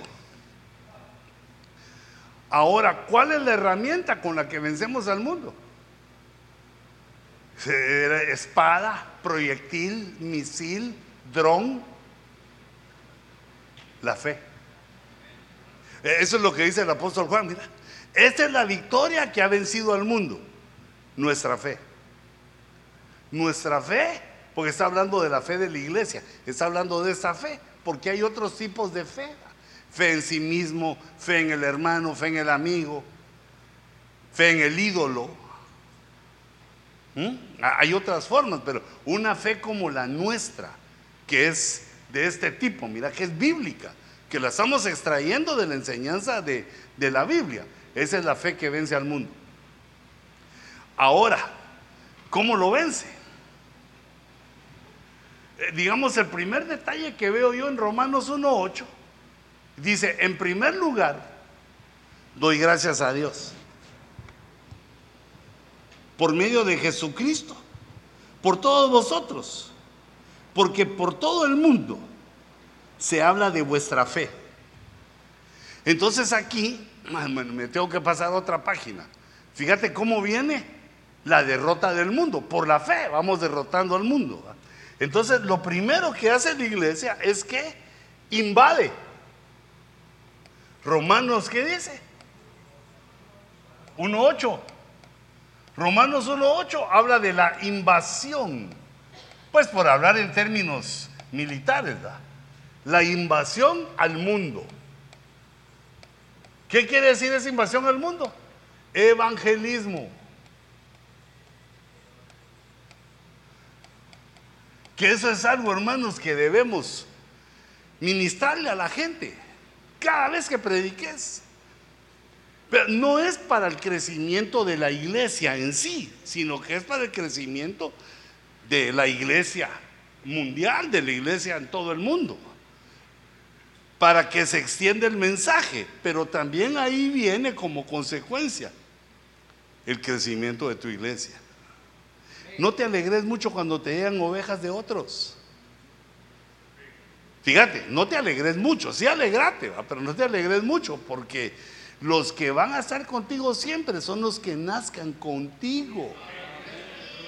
Los que cuando oigan la palabra que predicas se conviertan. Ah, que te conocen ahí, entonces te dicen pastor. ¿verdad? No saben que has sido discípulo, no saben que te han trancaseado, no, no, no saben nada de lo que te ha sucedido en la vida, sino es que este, este me habló de Cristo y, pastor, perdón. Eh, esas son las ovejas que van a ser, que pueden ser tus hijos espirituales. Porque la fe también da lugar a hijos, aunque no, no lo consideré ahí, pero la fe es la que da lugar a tener hijos espirituales. Cuando un pastor llega contigo, quiere estar bajo cobertura y te habla a ti porque es tu cuate, tu conocido, o de alguna manera lo conociste. Cuando un pastor te pide también estar bajo la cobertura, no le des cobertura a vos. Ese no le puedes dar vos cobertura. A los que le puedes dar cobertura son a, las, a los hijos tuyos que les has enseñado cómo se ministra y que tienen el llamado, a eso sí, envíalos. Eso sí están bajo tu cobertura. Pero los que vienen a pedir, que ya son pastores y vienen a pedir cobertura, esos no, esos los tenemos que reportar, que dar a otro, porque no están, digamos, no están bajo tu nivel para que les puedas enseñar y cubrir. Te podés meter a clavos espirituales con eso. En lugar de crecer, de crecer. Porque uno toma autoridad que no debe tomar aún. Entonces uno se debe educar, eh, se debe dedicar a sus ovejas, a que crezcan, a que sean sanos en la fe, a, que prosperen, a que tengan conocimiento. Y esas, cuando sea la hora de mandar, tampoco estés mandando así como que hay que mandar, aquí mando media iglesia. Porque si los mandas a fracasar, te los echas. Mandarlos eh, digamos, cuando los veas con, más o menos completos, porque yo creo que uno nunca está completo, siempre le falta uno. Pero ya cuando él quiere y ha sido formado, se puede enviar. Ahora, ¿pero por qué me refería a esto? Porque es una lucha contra el mundo. ¿Y cómo es que luchamos contra el mundo? Por la fe. ¿Y cómo es que Pablo dice que se ve esa batalla, esa invasión? Por todo el mundo se sabe de vuestra fe. Todo el mundo sabe que Jesús es Dios. Lo ha oído. Oh, pero tal vez por todo el mundo, dice, se habla de vuestra fe. Quiere decir que la fe permeó, entró, invadió sin armas, sino que la herramienta fue la fe, el testimonio de cada uno de nosotros que es la representación de nuestra fe. Entonces, primero, se invade. Segundo, Romanos 4:13, porque la promesa a Abraham o a su descendencia de que él sería heredero del mundo, no fue hecha por medio de la ley, sino por medio de la justicia de la fe, que sería futuro, sería porque cuando el diablo, que el Señor lo reprenda, habla con Jesús, le dice, mira todos los reinos del mundo, todo esto me ha sido dado, dice. O sea que ahorita todo el mundo, y eso se repite varias veces en el Evangelio, está sojuzgado por el enemigo, todo el mundo. Pero aquí lo que dice es que, en Romanos 4:13, que los dueños van a ser creyentes. 4.13. Primero invadimos con el evangelismo y ahora Dios nos promete hacernos herederos y el heredero, el heredero es dueño. ¿Cómo vencemos al mundo? No destruyendo el mundo, sino tomando posesión, tomando autoridad sobre el mundo. Pero imagínate sin fe, uno llega, se enfrenta al mundo y le dan ganas de regresarse al mundo. Si no es que se regresa.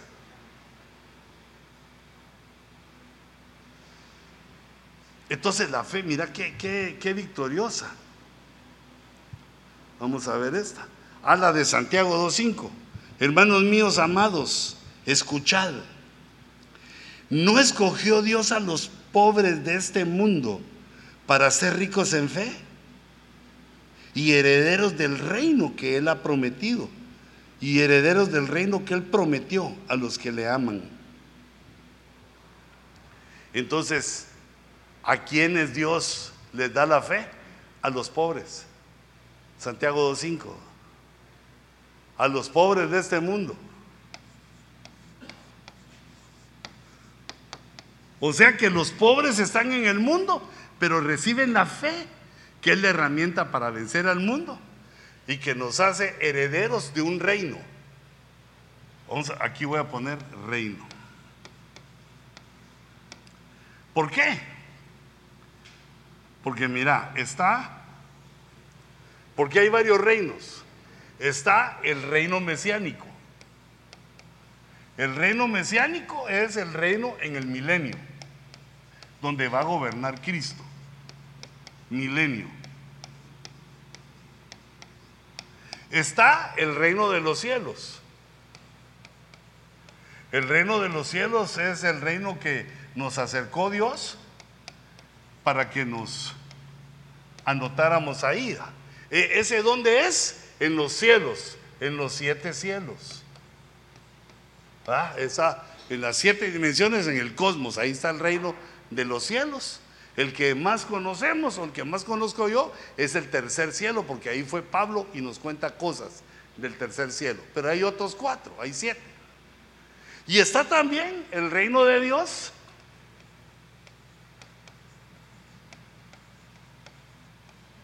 El reino de Dios, que es bien parecido al reino de los cielos. Y ese es el eterno. Porque en el juicio final Dios destruye también los cielos, los enrolla como un pergamino. Lo destruye todo Dios y vuelve a crear todo nuevo, cielos nuevos y tierra nueva. Entonces eh, el reino de los cielos también funciona por un tiempo y de ahí es destruido. Y pero el que queda es el reino de Dios, que es el reino eterno. Entonces ahí dice, mira, no escogió Dios a los pobres de este mundo, para ser ricos en fe y herederos del reino. En el anterior era herederos del mundo, herederos en el milenio. Los que entren al milenio y hereden ahí y estén ahí con Cristo, es por la fe. Y nosotros que estamos para el reino de los cielos y el reino de Dios, también es por la fe. Por eso Dios nos escogió a, los pobres. Es que somos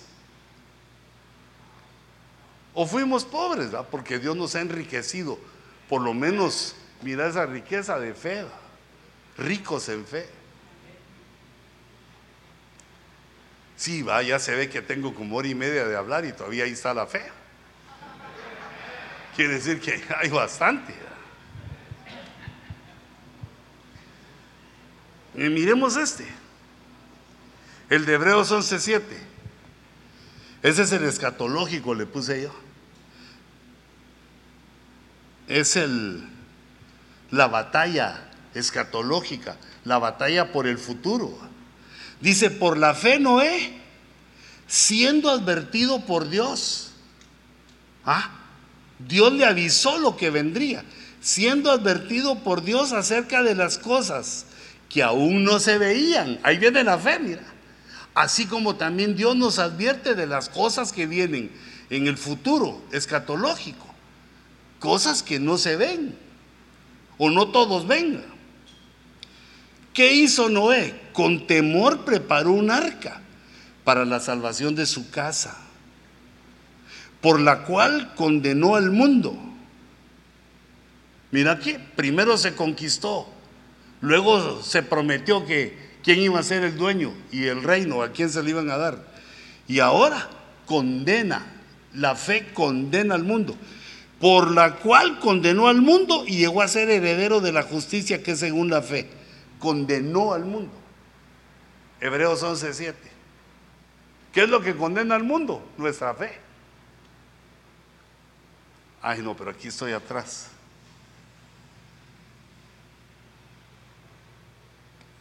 Hebreos 11:7. Noé condenó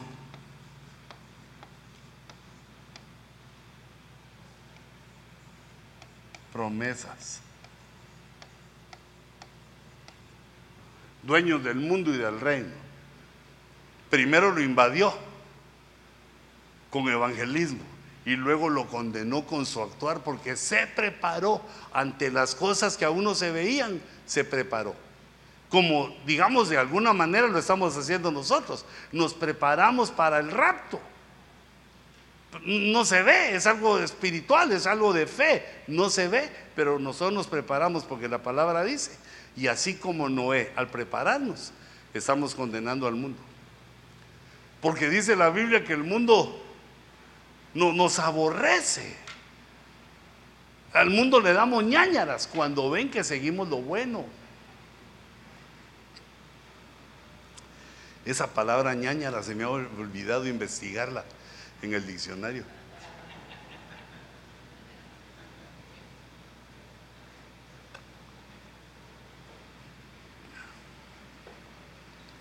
Pero imagínate si uno no cree. Muchos cristianos no creen en la venida del Señor. Ah, así están diciendo desde el principio. Pero desde el principio de qué? Pedacito de mi alma. Si no tenés ni 80 años, el lapso de vida es muy corto de nosotros. Lo venimos diciendo desde hace dos mil años que se escribió que el Señor iba a regresar. Y lo seguimos esperando y lo seguiremos esperando. Aunque fallen nuestros cálculos, sabemos que es verídica, es ciertísima. Es pues la fe, la certeza de lo que se espera.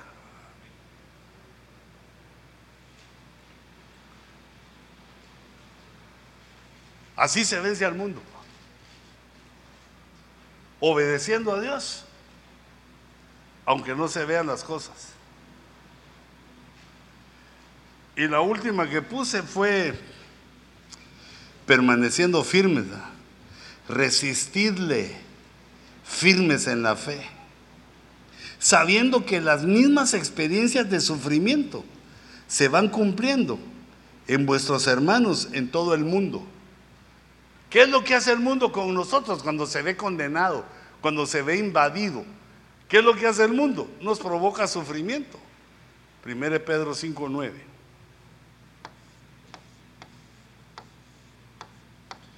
Y entonces como ya vimos que la fe es probada, entonces sabemos que el sufrimiento en todo el mundo se va cumpliendo. ¿Y qué tenemos que hacer nosotros? Firmes. Firmes en la fe, en la fe salvadora, en el don de fe, en la fidelidad.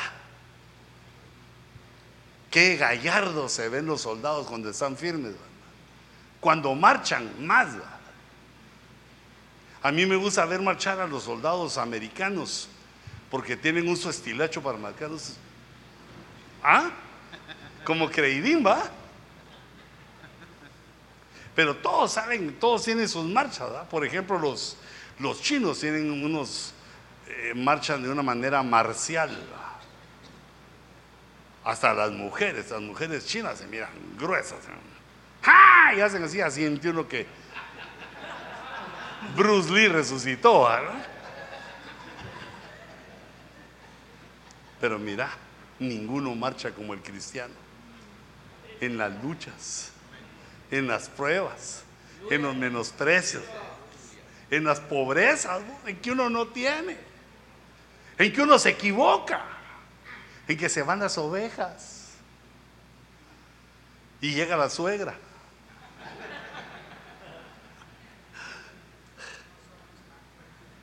Bueno, yo digamos, eh, eh, en esa investigación yo encontré que así es, esa es la victoria de la fe. Así es como Dios nos da la victoria. De ahí tenemos que hacer evangelismo. Dos son promesas, porque la promesa nos sirve para tener fe, porque como nos prometieron eso, la ponemos hasta adelante y vamos procurando alcanzar la promesa. Es, es fácil creerle a la promesa. Es más fácil que creerle a lo que uno quiere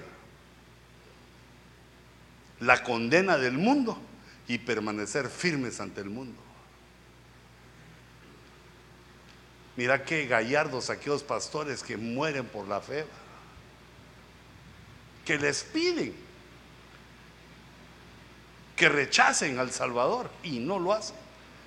Prefieren ir a la cárcel, prefieren sufrir. Pero la Biblia dice que esa experiencia de sufrimiento es en todo el mundo. O sea que, hijito, no seamos chillones, hombre. ¿Ah? No sea que nos canten aquella canción que dice, pareces una nena. Firmes. Y, que las mujeres, las hermanas, al ver nuestra firmeza, tengan ellas también el apoyo. Ellas sí que parezcan una nena, ¿verdad? Pero que al ver cómo nosotros enfrentamos en la fe, ellas sean inspiradas. Aunque hay hermanas de fe que lo inspiran a uno. Sí, hay hermanitas así. Hermana y su esposo, fíjese que se fue.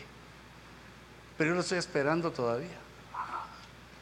¿Y hace cuántos años se fue? 14 años, hermano.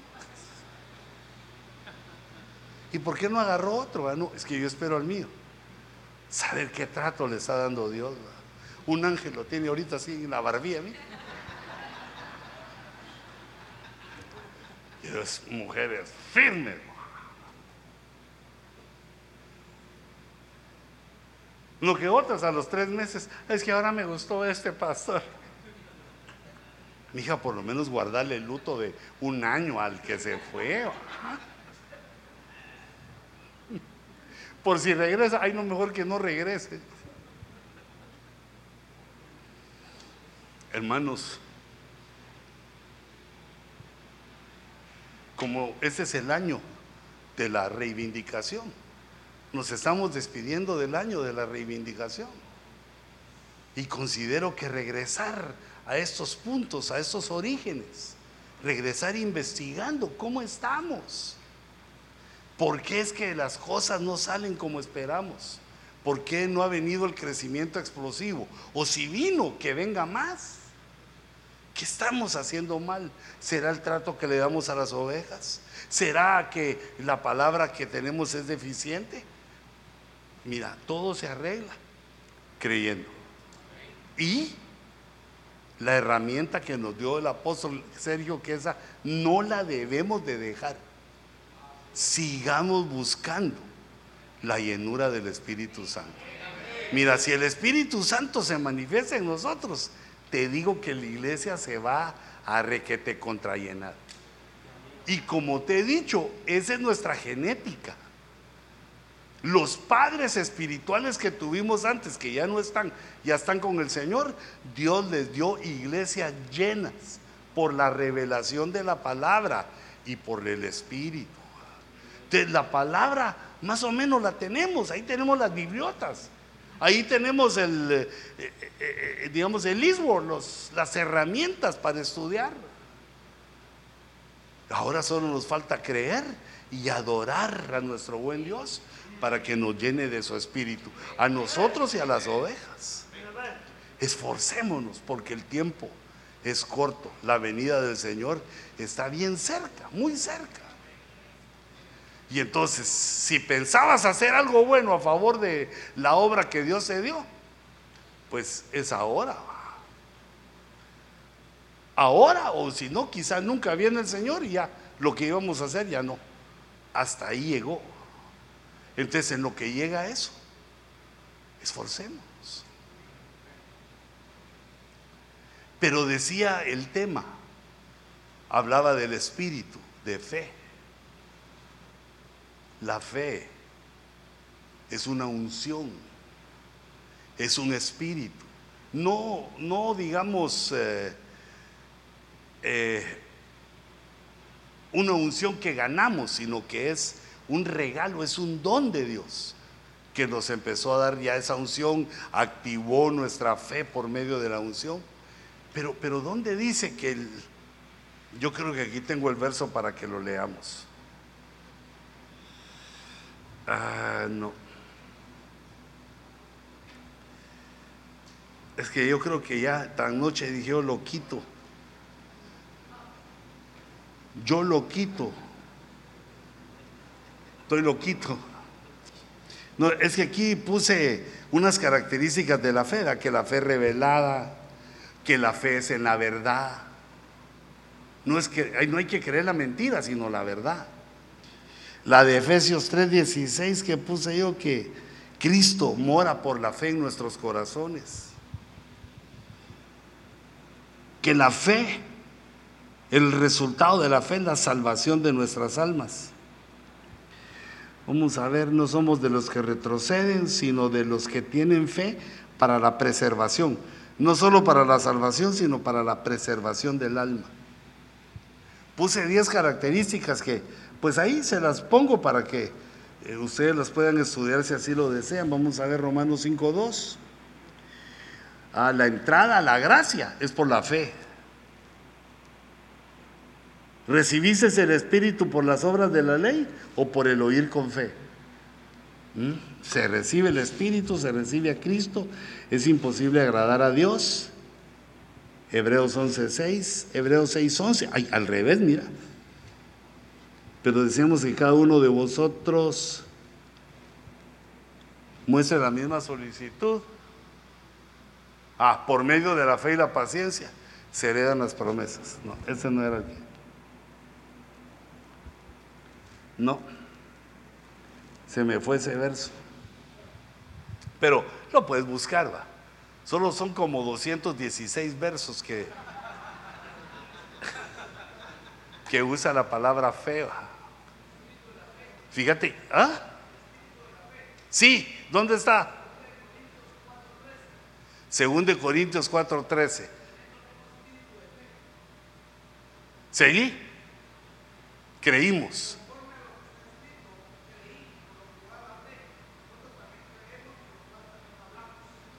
Creí, hablé y actué. Creí, hablé y actué. Ese es el espíritu de la fe. Eh, que se resume en todo lo que pusimos ahí, la obediencia, todo eso. Creí, hablé y actué.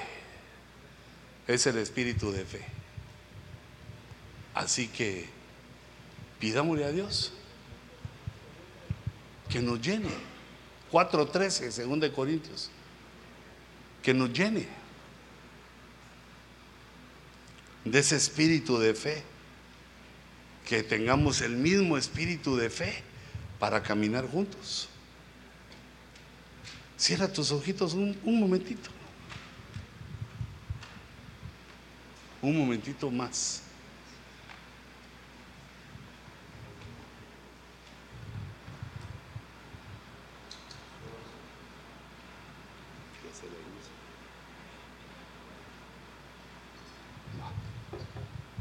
Hermanos, perdón. Abran sus ojos un momentito más. Es que les dije que íbamos a hacer. No quiero que se me olvide para que no, no solo hable yo mucho, sino que eh, si hay preguntas, hay tiempo para preguntas. No sé si tenés ahí un, un ¿cómo se llama? un micrófono. Sí. Si alguien quiere decir algo o si no, oramos. Pero si alguien quiere decir algo, puede levantar la mano y el próximo, la próxima escuela preparemos papelitos para, o hay. No, no, no hay papelitos. La próxima preparamos papelitos. Gracias, hijo. ¿No me la podrías poner ahí arribita? Así los miro. Gracias, hijo.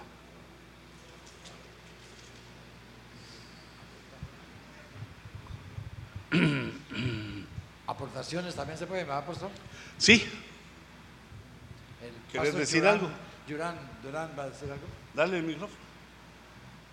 Bendiciones, pastores. Un gusto saludarles.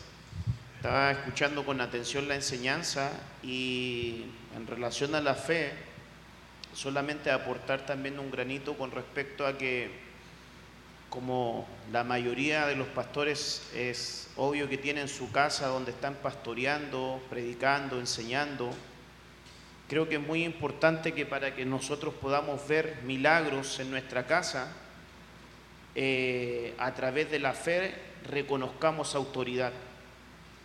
Digo esto porque en, en, la escritura, cuando se menciona la conjugación de autoridad y fe, cuando el cinturión le habla al romano, le dice que tenía un criado enfermo, pero dice, yo soy un hombre bajo autoridad y reconozco autoridad, y él le dice, no he visto tanta fe. Generalmente, meditando en esta enseñanza de la fe, me pongo a pensar que hay varios pastores que quizás por momento no ven eh, cosas, por decirlo de una forma gloriosa, sobrenaturales, en relación a algunas áreas de su vida ministerial, porque le ha costado estar bajo cobertura, le ha costado sujetarse bajo cobertura, le ha costado reconocer esa autoridad que está por encima. Y creo que realmente lo que uno no vive no se imparte en el pueblo. Cuando uno no vive y nosotros les exigimos a las ovejas que estén bajo autoridad, pero si yo no estoy bajo autoridad, es imposible que se pueda manifestar algo en mi casa espiritual. Muy bonito, es cierto. Solo di la palabra, Señor. Por cuanto estoy bajo autoridad, yo sé que digo ve, viene. Muy lindo. ¿Alguien más, hermanos? Sí. Eh, eso no, no es... Eh, sí, dale. Perdón, Dios le bendiga, apóstol. Eh, quería A- Acércatelo. para- aportar, ah, perdón, eh, quería aportar el versículo de Romanos 8:30, que habla que dice que a los que predestinó, a esos también llamó, a los que llamó, a esos también justificó, y a los que justificó, a esos también glorificó. También eso ah, se puede agregar en, el punto de la fe, que estamos esperando la glorificación por fe. Quería como agregar ese punto. ah, no sé si es bueno. Gracias, hermano. Gracias. Jamin.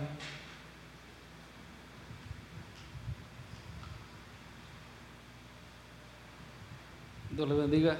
Ah, apóstol, tengo dos preguntas referente a lo que usted hablaba de, de lo evangelístico que se tiene que llevar a cabo en cada congregación. Yo hablaba con mi pastor, este, mi pastor Franger, y le preguntaba, similar, ¿verdad? La pregunta que le voy a hacer a usted también, porque eh, leía que, que para la obra evangelística, eh, como para servir, para estar en el servicio, tenemos que estar bautizados con el Espíritu Santo. ¿Qué opinión usted tiene acerca de esto? ¿Nosotros podemos ir, evangelizar o tenemos que llevar un proceso hasta ser, ser bautizados, como manda, no me recuerdo el pasaje que dice que aún como servidores tenemos que ser llenos del Espíritu Santo? Esa sería una pregunta. Eh, la otra pregunta respecto a que usted habló también del, del tema de las ofrendas y los diezmos. Hay una palabra que a mí me... eh, Ouch. me, me, me quedé, me quedé ahorita este, con esto porque dice la Biblia que la única, eh, y leía yo también, ¿verdad? Que donde dice el Señor que probadme en esto, pero ¿a qué se refiere con probadme si en las otras eh, estamos viendo que nuestra fe es probada? Entonces yo miro, eh, probadme y probar. ¿A qué se refiere el Señor cuando nos dice probadme? Porque si Él probó también a su pueblo eh, y los metió a pruebas, los metió a tentaciones, ¿es lo mismo que nosotros tendríamos que hacer? ¿O cómo usted podría eh, ver esta palabra? No, no, mira, digamos, las pruebas para nosotros son las situaciones que más o menos hablamos, son situaciones. Ahora, esta prueba que Dios dice, probadme ahora en esto, quiere decir, te prometí que si lo hacías, esto iba a suceder. Probalo. Ah, O sea, actúa y vas a ver qué sucede lo que yo te dije. Mira, cuando alguien probó a Dios, Dios se enojó y lo, lo llamó tentar a Dios. Tentar a Dios. Porque Dios no puede ser probado, excepto en esta única ocasión en la que Él dice, probadme. Eh, digamos, todos los ofrecimientos que hace Dios, reprendo al devorador, te voy a llenar de todas las cosas buenas y bonitas. Probadme en esto. Solo en eso, porque Dios no puede ser probado. No debe ser probado. ¿Te acordás que aquellos probaron a Dios porque le dijeron, ¿podrá Dios dar carne en el desierto? ¿Carne de solo de escorpión hay aquí? ¿Podrá Dios dar carne en el desierto? Lo tentaron porque ¿qué, qué le falta a Dios? ¿Qué Dios no puede dar? Y entonces le llevó a todas aquellas aves, codornices. Pero después su alma se debilitó y vomitaron, hasta se le salió por la nariz la carne o sea que tentar a Dios es peligroso, solo en esta ocasión y con el diezmo, que eso me hace entender, me hace pensar lo difícil que es para los humanos, digamos, dar ese paso. Porque diezmar no es solo es que diste dos o tres veces, sino que es una forma constante de vivir, que la décima parte de todo lo que Dios te dé no te pertenece. Pero en esa relación o en ese sentido es que Dios dice, probadme. No son las mismas pruebas que a nosotros, porque Dios no puede ser probado, ni tentado, porque Dios pues es Dios. Las pruebas son para nosotros. Y esa probadme quiere decir si cumplo o no la palabra que establecí. ¿Te expliqué? Más o menos. ¿O no? De, pegarme un grito porque no te miro. Dice que sí. Ahora, la otra pregunta es que uno desde que se convierte empieza a dar a hacer evangelismo. Si es que se convirtió, hubo un cambio en su vida. Entonces todos los amigos que eran borrachos ven que este ya no toma. Los que fumaban antes con él, así, como no importa, sus amigos, ven que él cambió. Entonces, esa es una primera, es un testimonio que es evangelismo, pero el trabajo de evangelismo debe ser hecho después de ser ungido. Ah, porque, digamos, el ejemplo nos lo da Jesús. Jesús primero fue bautizado en agua, después descendió el Espíritu sobre él y entonces empezó su ministerio. Pero digamos, para orar, para evangelizar, no hay que pedir permiso. Eh, hermano, no seas tan controlador que querrás que te pidan permiso para eso. Dejarle libertad, hombre.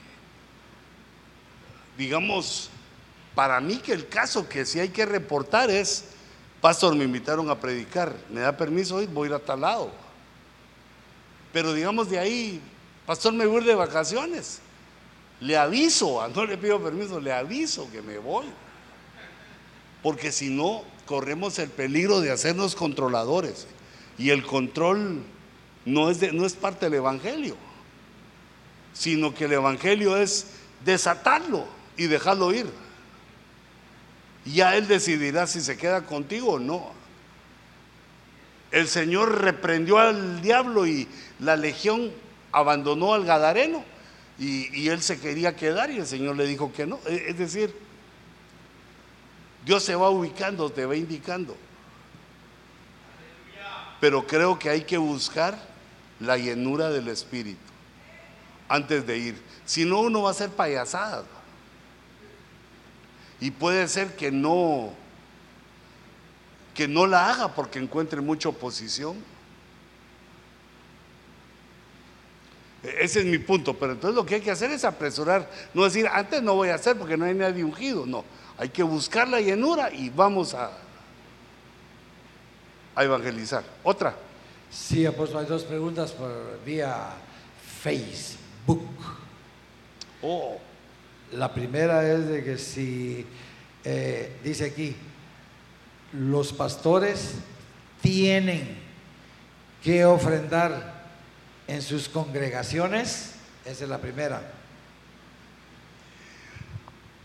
Bueno, no tienen, no tienen, sino que la ofrenda es algo que Dios le pone a uno en el corazón y de una vez le dice, ¿dónde? ¿Cuándo? ¿A quién? Lo que yo considero, lo que yo he aconsejado, pero nunca como tienen, sino que es un consejo, que cuando un pastor no está a tiempo completo, sino que va y trabaja, tiene un trabajo secular. Entonces lo que gana en el trabajo debe diezmar y ofrendar como oveja en su congregación. Y de ahí de todo lo que se reúna en su iglesia, dar el diezmo de diezmos. E, ese es el consejo que yo doy, pero eh, pues es un consejo. Si alguien tiene una idea mejor, y me la pasa. Pero ese es el consejo eh, que te puedo dar para que te vaya bien, para que nos vaya bien. Otra. Es la otra, otra pregunta de Facebook. ¿Puede, ¿Puede asistir una oveja al estudio de pastores? Puede. Si quiere, puede. Si aguanta, puede. ¿Verdad? Porque, digamos, los camellos que tipifican los ministros y también los asnos, perdón por esa comparación, pero es bíblica. Cuando se acercan al abrevadero, se toman bastantes litros. Pero las ovejas con un par de chupones de lengua les basta. Son, ya, ya tienen suficiente. En cambio, los dromedarios o camellos se forran unos sus 50 litros cada uno. Entonces, si, si querés y podés y aguantás, venite.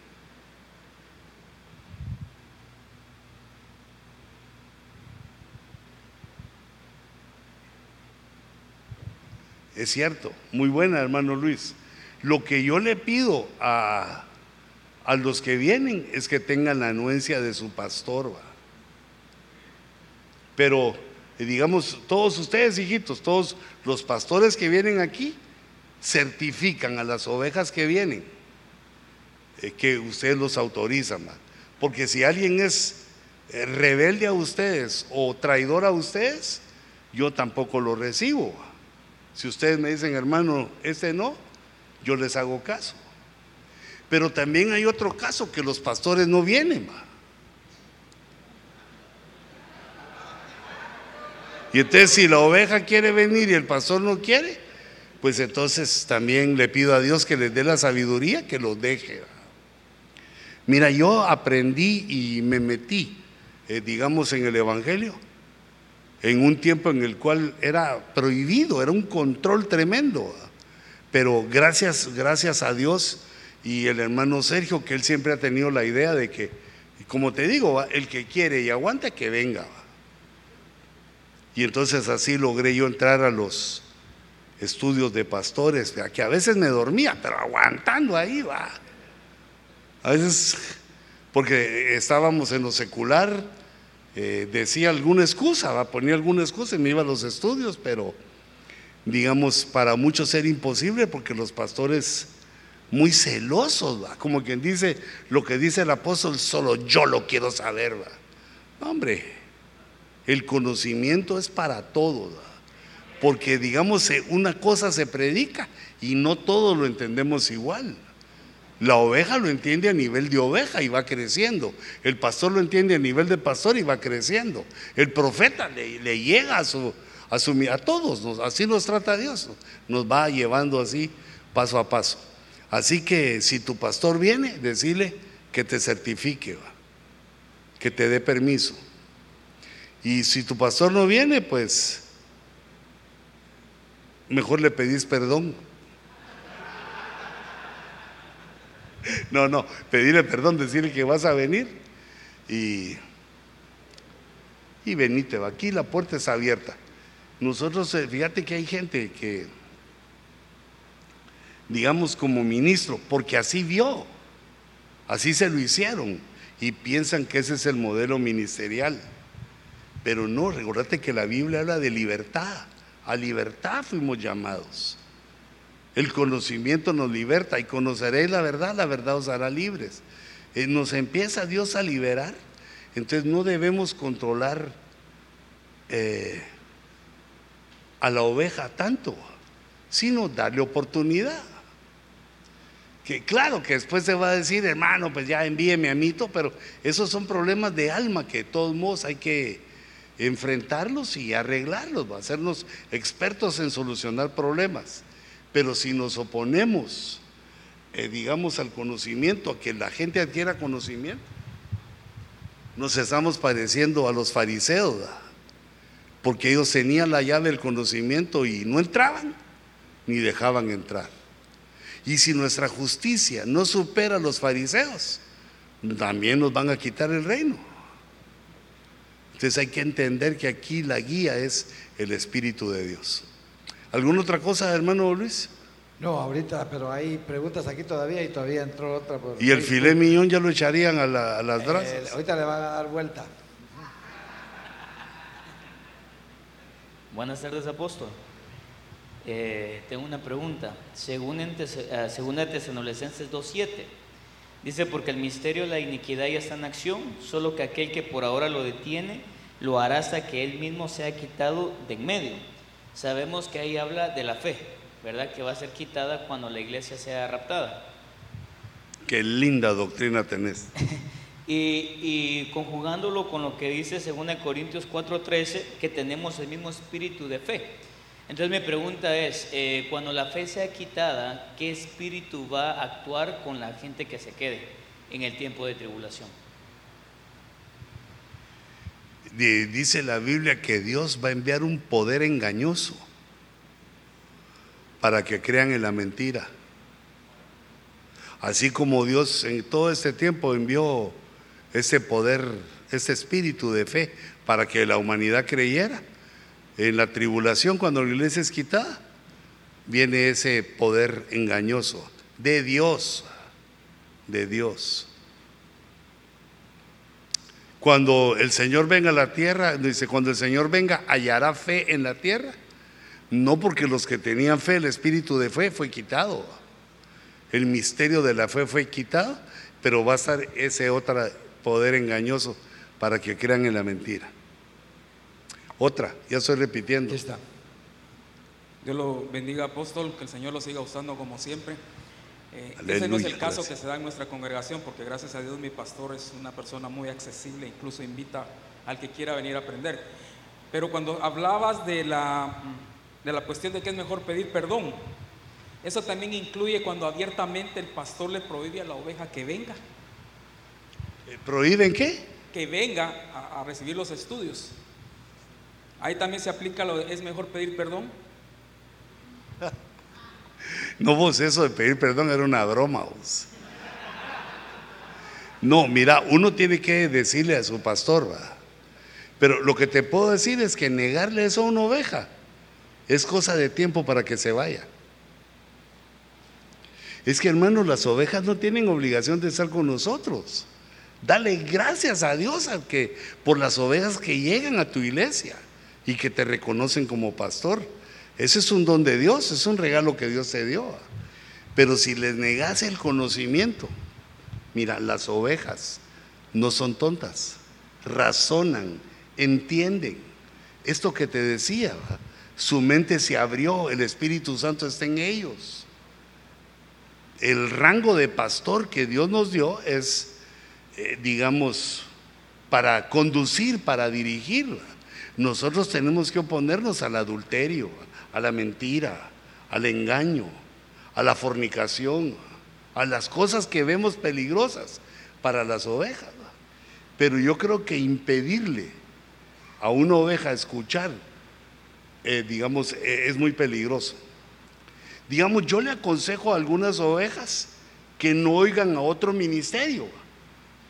Ahí sí me atrevo a decirles, porque hay bastante aquí tenés desde Tierra de Fuego hasta Canadá para oír a apóstoles, profetas y por la tecnología. Entonces consumí los que tienen la misma visión de Benecer. Pero imagínate, prohibir consumir lo nuestro, eso ya. De todos modos no se puede, porque el hermano se queda en la casa, se mete al Facebook y ahí anda preguntando.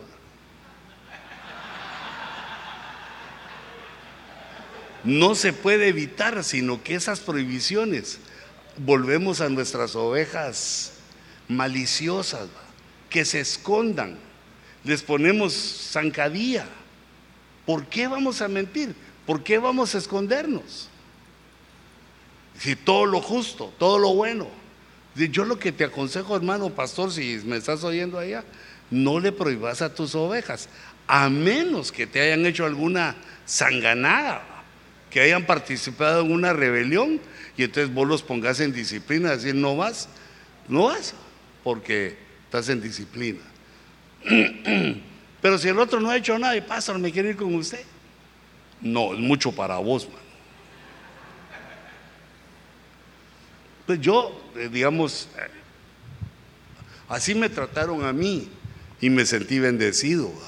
Y en lugar de rechazar al pastor que me decía que no, amé al que me decía que sí. Me tiene confianza, cree que yo puedo. Yo quiero y él cree que yo puedo. Pues lo ayuda a uno en sus inicios. Si es que realmente esas ovejas tienen llamado para ministrar. Imagínate nosotros delante de Dios oponiéndonos a lo bueno. Yo he sabido de pastores que prohíben, no oigan al hermano Sergio. Me he quedado así con la boca abierta, ni he alegado, porque me he quedado, ah, también la han agarrado contra mí, pero digo, bueno, si no me oyen, no, oigan al hermano Luis, no, oigan a los apóstoles. Yo digo que es un error grande, como ministro uno echa fuera echa fuera a la gente y después, ¿por qué sería aquel tan bonito que era?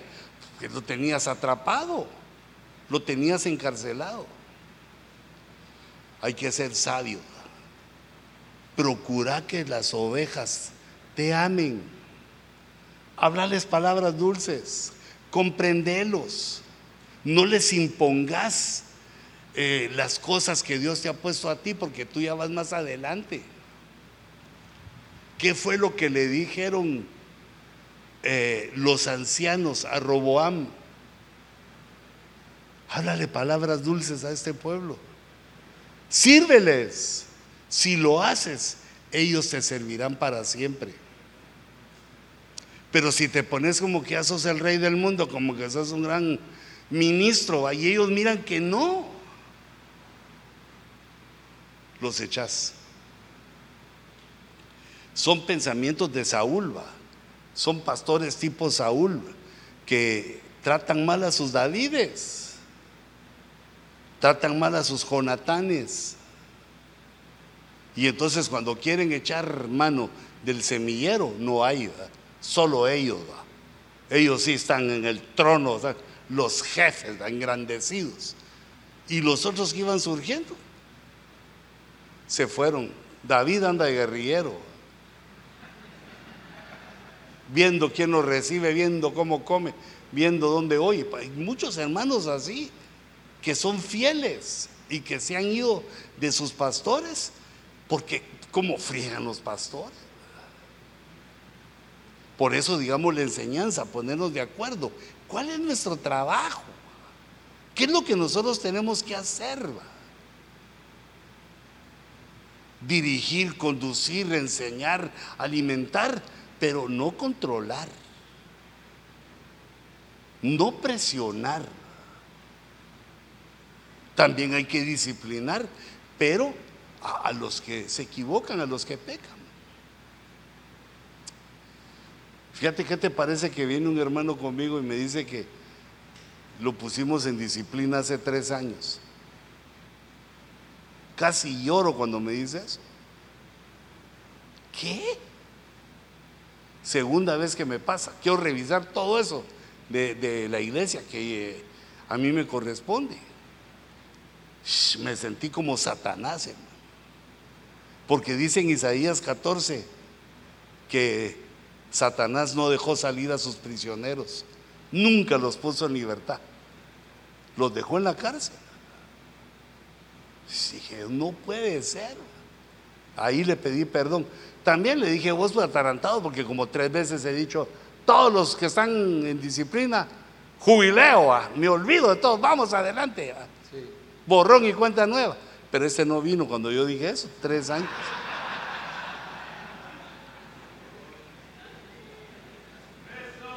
Entonces, hijitos, seamos bondadosos. No es pasar por alto el pecado, sino comprender la situación. Ponete en los zapatos de las personas. Si no, uno se vuelve el tirano que solo este sí, este aquel, o si sí, sí, aquello. Y la gente entonces en lugar de restaurarlo, los herís, los contaminás. No son tuyos, son de Dios. Sí, Luigi. Otra pregunta de Facebook, hay dos más. Cuando los apóstoles le pidieron a Jesús que les aumentara la fe, ¿es porque eh, estaban faltos de conocimiento? Sí, sí, estaban faltos. La fe se van completando. La fe tiene una perfección. No, si la fe para eso es un montón de cosas lindas que tiene la fe. Pero dice la Biblia que la fe viene por el oír. ¿Y qué es lo que se oye? La palabra de Dios. ¿Cómo aumenta nuestra fe? Ejercitándola y oyéndola. Y oyendo la palabra. Otra, la última. Muy bien. La última, porque yo creo que ya le dieron vuelta al filete. Sí, pero falta del lado. Si no, se va a quemar. Porque en estos tiempos los milagros que se realizaban antes no se, no se, no se ven eh, ahora, sino que es pura palabrería. No, no, hijito, no digas eso. Sí se ven, lo que pasa es que vos no los ves. Sí hay milagros entre nosotros. Pero fíjate que aquí el punto es, eh, digamos, dice el versículo, eh, que se haga conforme tu fe. Y muchos de los que quieren ver esas grandes maravillas que vos decís, hijito, que escribiste, lo que quieren es solo el milagro para seguir pecando como en muchas ocasiones nos muestra el Señor en la, en la Biblia, como los diez leprosos. Ay, ayúdame, Señor, que mira la lepra. Lo sana el Señor y solo uno regresa. Y el Señor pregunta, ¿y los otros nueve? Que estos son una muestra de, la, muestra de las personas que su fe eh, está enferma, no, no, no es correcta, porque solo quieren la salud para seguir viviendo igual, la salud para seguir pecando. Y entonces Dios pues no lo sana. ¿Ah? Aunque la abuelita llega y diga, llegue y diga, sana, sana, colita de rana, ¿no? Y también hay otros que el Señor no los sana porque los tienen esa prueba. Digamos, Pablo estaba enfermo de los ojos. Y ya había pedido tres veces al Señor que lo sanara. Bástate mi gracia. En tu debilidad me perfecciono. E, es que Dios tiene las respuestas para todo. Digamos, yo he conocido así varios hermanitos aquí conmigo, que ya no los veo, y hermanas, que han venido, digamos, sin pelo por el cáncer, con su pañuelo también han venido otros que, que han fallecido, pero han venido un par que Dios los ha sanado y dejaron de venir. De pronto en la discoteca, ah, ya no me duele, soy sano. Entonces, Dios no puede ser burlado. Pero hijito, no digas que las cosas no suceden. Sí suceden. Y tenemos que seguir pidiéndole a Dios que sucedan más. Pues solo, creo que solo, ya no tenés otra. Creo que solo ahí me quería quedar porque... Pero por favor no digas que eso ya no pasa porque poderoso es Dios, no solo para prosperarnos, sino para sanarnos.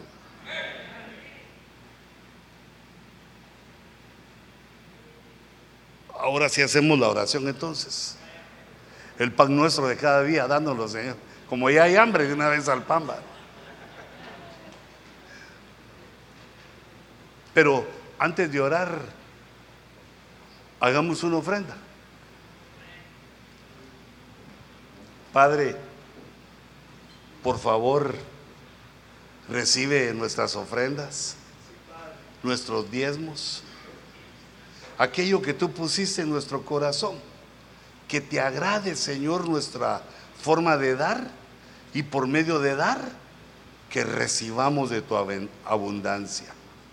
Yo bendigo, Señor, esas aportaciones, esas ofrendas y los diezmos.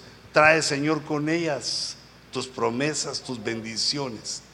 Bendice las iglesias que aquí representamos.